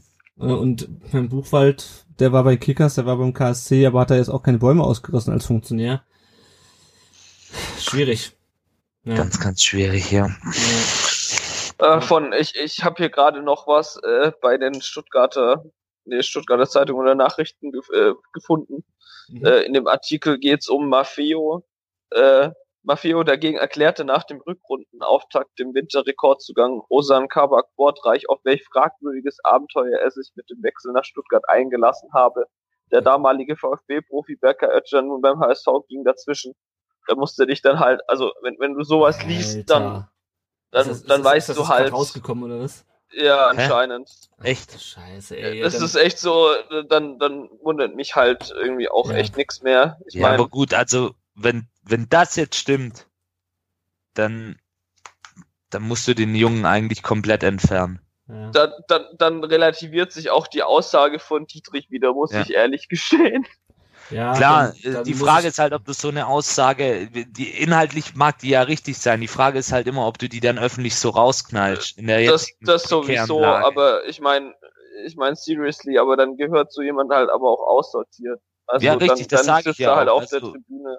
Wenn das jetzt stimmt, was du gerade hier sagst, dann, Es steht in der Zeitung, mehr kann ich nicht sagen. okay, also dann, dann gehen wir jetzt mal von aus, dass da durchaus was Wahres dran ist. Ähm, ja. dann gehört der Junge eigentlich ab sofort aussortiert. ja. Weil dann ist er ja, agiert er ja vereinsschädigend. ja, ja, Seinem Arbeitgeber oder mal ganz krass gesagt, er schädigt seinem Arbeitgeber. ja. Er redet schlecht über seinen Arbeitgeber. Das, ja, so tagesaktuell sind wir hier. oh, klasse. So, wir haben noch, wir sind schon wieder äh, weit über die Zeit. Wir haben noch ein paar Fragen bekommen zum Thema äh, Dietrich und den Protesten gegen Dietrich. Ähm, auch von Leuten, die schon äh, mehrmals nachgefragt haben. Ich gucke mir mal kurz die Fragen an. Ähm, der Johannes hat uns äh, schon letztes Mal gefragt, äh, Moment, ich muss mal kurz gucken. Äh, genau, also der hat drei Fragen gestellt. Ich fasse die mal kurz zusammen, weil vorlesen dauert jetzt zu lange. Äh, er meint, äh, dass äh, diese Dietrich-Rausrufe, ähm, dass es natürlich auch ein Problem für die Kontinuität wäre, dass natürlich die Situation schlecht ist, aber ähm, uns das jetzt auch nicht weiterhilft. Ähm, das zweite ist die fehlende taktische Flexibilität. Äh, das mit den äh, mit den Flanken auf Gomez, da hatten wir, glaube ich, das können wir, glaube ich, so abhaken, weil da hatten wir schon drüber gesprochen. Äh, er sagt, es müsste versucht werden, auch über die Mitte zu spielen und somit in den Strafraum zu gelangen. Ähm, Jonas, wie siehst du das? Mm, Ja, haben wir eigentlich äh, schon besprochen, so, dass äh, das, das finde ich halt auch, dass, also ob, ob es jetzt durch die Mitte geht oder ob man von außen anfängt, halt, also ich sag halt, äh, tororientiert muss es halt sein und Mhm. ja, das, äh, also sehe ich bisschen die Entwicklung dahin, muss man mal gucken, wie das weitergeht. Ja. Und die, dritte- die dritte Frage, die er noch hat, ist, äh, geht mal wieder um Gentner, über den haben wir auch schon häufig gesprochen, sagt, äh, sportlich ist es eines Kapitäns nicht würdig, ansonsten ist er eigentlich ein, ein netter Mensch. Ähm, würde sich freuen, wenn er auch später noch wie sein Bruder Mitarbeiter beim VfB wird, ähm, aber er sollte nicht mehr immer auf dem Platz stehen. Äh, ja, über Christian Gettner haben wir schon so häufig gesprochen äh, und gefühlt. Ähm, ich sehe halt bei ihm auch, also du hast ja vorhin gesagt, Jonas, dass er sich ein bisschen en entwickelt hat, ähm, aber ich sehe so über die über die ganzen Jahre sehe ich bei ihm keine großen Leistungssprünge mehr. Also sein Vertrag läuft ja aus, er hat gesagt, er möchte weiterspielen. Aber ich wäre es nicht traurig, wenn er ähm, nicht mehr beim VfB spielt nächste Saison. Oder siehst du ihn als als wichtig für die äh, für das Spiel der, äh, der Mannschaft an? Oder so? Un unersetzlich, sagen wir es mal so. Ja, also es ist ein großes Thema jetzt, aber um es mal ganz kurz äh, zu sagen, ist halt schon so, dass, dass er halt der Kernspieler ist beim VfB jetzt seit Jahren und äh, also der halt immer spielt, der Zentrum spielt und der halt auch das Spiel prägt auf ganz unterschiedliche Weise. Und äh, ja, das ist halt, vor allem ist es so, dass es, dass dieser, dieser Fokus auf ihn ist halt momentan, glaube ich, so groß wie noch nie. Hm. Habe ich auch den Eindruck, weiß nicht, wie ihr das seht, aber das ist halt schon, also das, das, das sehe ich schon ziemlich kritisch, weil er halt so vom, einfach vom sportlichen Profil her kein Zentrumsspieler ist und kein Spieler ist, der eigentlich das Spiel prägen sollte. Und das ist halt so ein bisschen schwierig und ein relativ großes Problem, müsste man aber jetzt auch weiter ausholen, glaube ich, um mhm. das auszudiskutieren. Ja. Gut, äh, jetzt müssen wir mal gucken. Ähm, genau, also der, ähm, der Dennis, das hat er jetzt schon gefragt, äh, wer sind wir? Der VfB in der Identitätskrise. Auch das hatten wir schon mal beim letzten Mal versucht zu beantworten. Fans und Vereinsführung entfremden sich. Verein mutiert zur Marketing- und Merchandise-Maschine. Ähm, was muss passieren, um sportlich nicht, den, nicht den Super-GAU zu erleben? Da hatten wir schon drüber gesprochen. Was muss passieren, damit Fans und Verein sich wieder annähern? Äh, die Mannschaft will ich mal ausklammern, noch ist die Kurve absolut da, sagt er. Das sind relativ viele Fragen in relativ kurzer Zeit. Ähm, vielleicht nochmal grundsätzlich über diese Dietrich-Rausrufe. Ähm, uns ist ja, denke ich, allen klar, dass jetzt äh, ein Rücktritt von Dietrich in der jetzigen Situation punktemäßig, glaube ich, keinen Unterschied machen würde in der Rückrunde. Ähm, habt ihr dennoch Verständnis für diese Rufe? Ähm, oder haltet ihr die für in der jetzigen Situation für total unangebracht? Man hat Verständnis dafür. Es hat sich einfach was aufgestaut bei den Fans. Es hat eigentlich angefangen schon mit der Kandidatur von Dietrich, die ja umstritten war. Ich möchte jetzt nicht weiter darauf eingehen, warum, wieso, weshalb. Das wissen, denke ich, alle Leute, was da die Hintergründe sind. Jeder, der sich mit dem Thema beschäftigt hat. Und dann war es eben diese Sache mit der Ausgliederung, die dann auch innerhalb der VfB-Fanszene oder innerhalb der oder bei den VfB-Fans oder bei den verschiedenen Meinungslagern ähm, einfach zu einer gewissen, ja, zu gewissen Konflikten, zu einer gewissen Spaltung vielleicht auch geführt hat. Ähm, viele der Ultras, auch Ultras, mit denen ich mich schon unterhalten habe über dieses Thema, sagen halt, sie haben so ein Stück weit die äh, Nähe, die Identifikation auch mit dem Verein verloren oder mit der AG jetzt. Also sie können sich damit nicht identifizieren und dieses Konstrukt, diese AG, ähm, ist ja eigentlich Dietrich. Und er hat ja dieses Konstrukt aufgebaut mit dem Versprechen, es wird besser. Er will den VfB wieder zu dem machen, was er einmal war, nämlich einer der Top 5 oder 6 Vereine in Deutschland. Ein Verein, der international auch Deutschland vertritt. Und diese Prämisse oder er, ja, ist ja, oder dieses Versprechen ist ja bis heute nicht eingetreten. Gut, es ist jetzt auch erst eineinhalb Jahre her, aber man ist ja gerade wieder auf dem umgekehrten Weg, nämlich nach unten. Und da wir einfach auch ein sehr leidenschaftliches Umfeld haben, ähm, dann passiert eben sowas. Und wie gesagt, das ist eben auch diese angestaute Wut der letzten, seit wann ist Dietrich Präsident? 2016 meines Wissens, also der letzten drei Jahre, dass dann eben da dann auch wieder ja rauskommt, raussprudelt, wie ein Ventil, das dann eben platzt und dann eben das Ganze rauslässt. Ja, ich habe mir gerade mal so nebenher äh, diesen Artikel durch überflogen, äh, den du gerade, den ihr gerade angesprochen und zitiert habt vom Dirk Preis vom, vom Gerd Pfisterer. Das ist ja schon ganz schöner, ähm, ganz schöner Brocken an Artikel. Ähm, und der beschreibt auch, glaube ich, ganz gut, was, ähm, ja, also heißt im Sturzflug und sagt jetzt, ein zweiter Abstieg wäre eine Katastrophe. Und ich glaube halt auch, das ist zum einen halt die Angst, dass es jetzt wieder runtergeht und die Konsequenzen, die das hat. Und auch einfach die Diskrepanz zwischen den Ankündigungen und den, ja, allem, was da so äh, geplant wurde und dem, wie es jetzt halt ist. Und das hängt ja nicht nur, mhm. finde ich, äh, an Wolfgang Dietrich, äh, aber es hängt halt auch an den Rahmenbedingungen und an den äh, negativen Rahmenbedingungen, die er sozusagen äh, mit seiner Personalpolitik und seiner Art, den Verein zu führen, geschaffen hat. Ich weiß nicht, Tom, Jonas, wie, äh, wie bewertet ihr diese, ihr diese Dietrich-Ausruf jetzt in der Situation? Ich meine halt Frust. Ich meine, dass mhm. äh, irgendwie das Kommando mit Dietrich nicht äh, grün war, das ist, glaube ich, eh bekannt, seit er gewählt worden ist. War ja auch relativ knapp damals und ja, ja, wir haben das alles schon hundertfach besprochen, eigentlich, wie es gelaufen mhm. ist mit der Ausgliederung und, und, und so weiter und so fort. Und dass dann jetzt so eine Situation dafür auch genutzt wird, ja, diese Rufe rauszuhauen. Ich meine, wenn man jetzt auf Platz drei, Platz fünf bräuchte, du nicht Dietrich rausrufen. Äh, dann wäre es sicherlich trotzdem in der Kritik, aber ja. Ja, Gut, erst ich werde auf jeden Fall nochmal diesen Artikel hier äh, in den Show Notes verlinken, genauso äh, wie, was auch ganz interessant war, ein Artikel in der Stuttgarter Nachrichten vom äh, Gerhard Pfisterer, was die Aufgaben eigentlich eines äh, Aufsichtsrats sind. Ähm, ja. Und auch nochmal die Stellungnahme vom Kommando Cannstatt, dass er immerhin, was ich ja ganz gut fand, mal erläutert hat, warum es, äh, dass es halt nicht, dass es halt mehr will als nur Dietrich raus oder so ein bisschen begründet hat.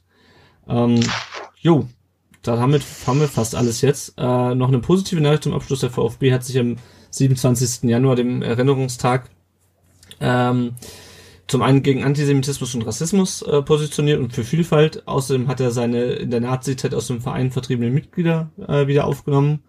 Und er hat ein äh, Internetprojekt äh, ins Leben gerufen, weil das Problem ist natürlich, dass in oder das heißt natürlich, das Problem ist, dass die ähm, die Quellen aus der Nazi-Zeit äh, leider sehr dünne gesät sind und hat deswegen äh, seine Mitglieder dazu aufgerufen, ähm, äh, Informationen äh, dem, dem äh, Verein zu geben. Äh, da gibt's auf der auf der VfB-Webseite äh, gibt's eine Unterseite, ähm, wo da mehr Informationen dazu sind. Versucht also jetzt diese Zeit noch besser aufzuarbeiten.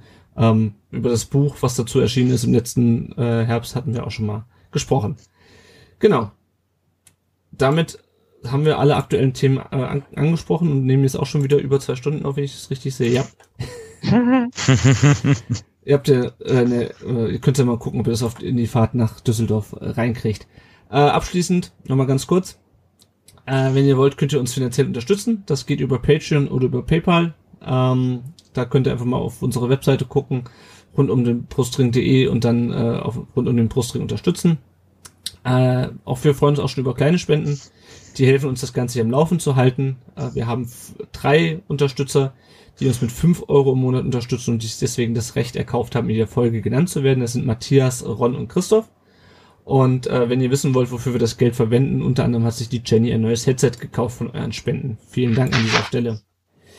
Dann Dankeschön. haben wir noch ein Tippspiel am Laufen. Äh, an, nach 20 Spieltagen steht da der Seebar auf Platz 1 mit 247 Punkten. Prinz Poldi auf Platz 2 mit 245 und Bernd 1893 mit 242 Punkten.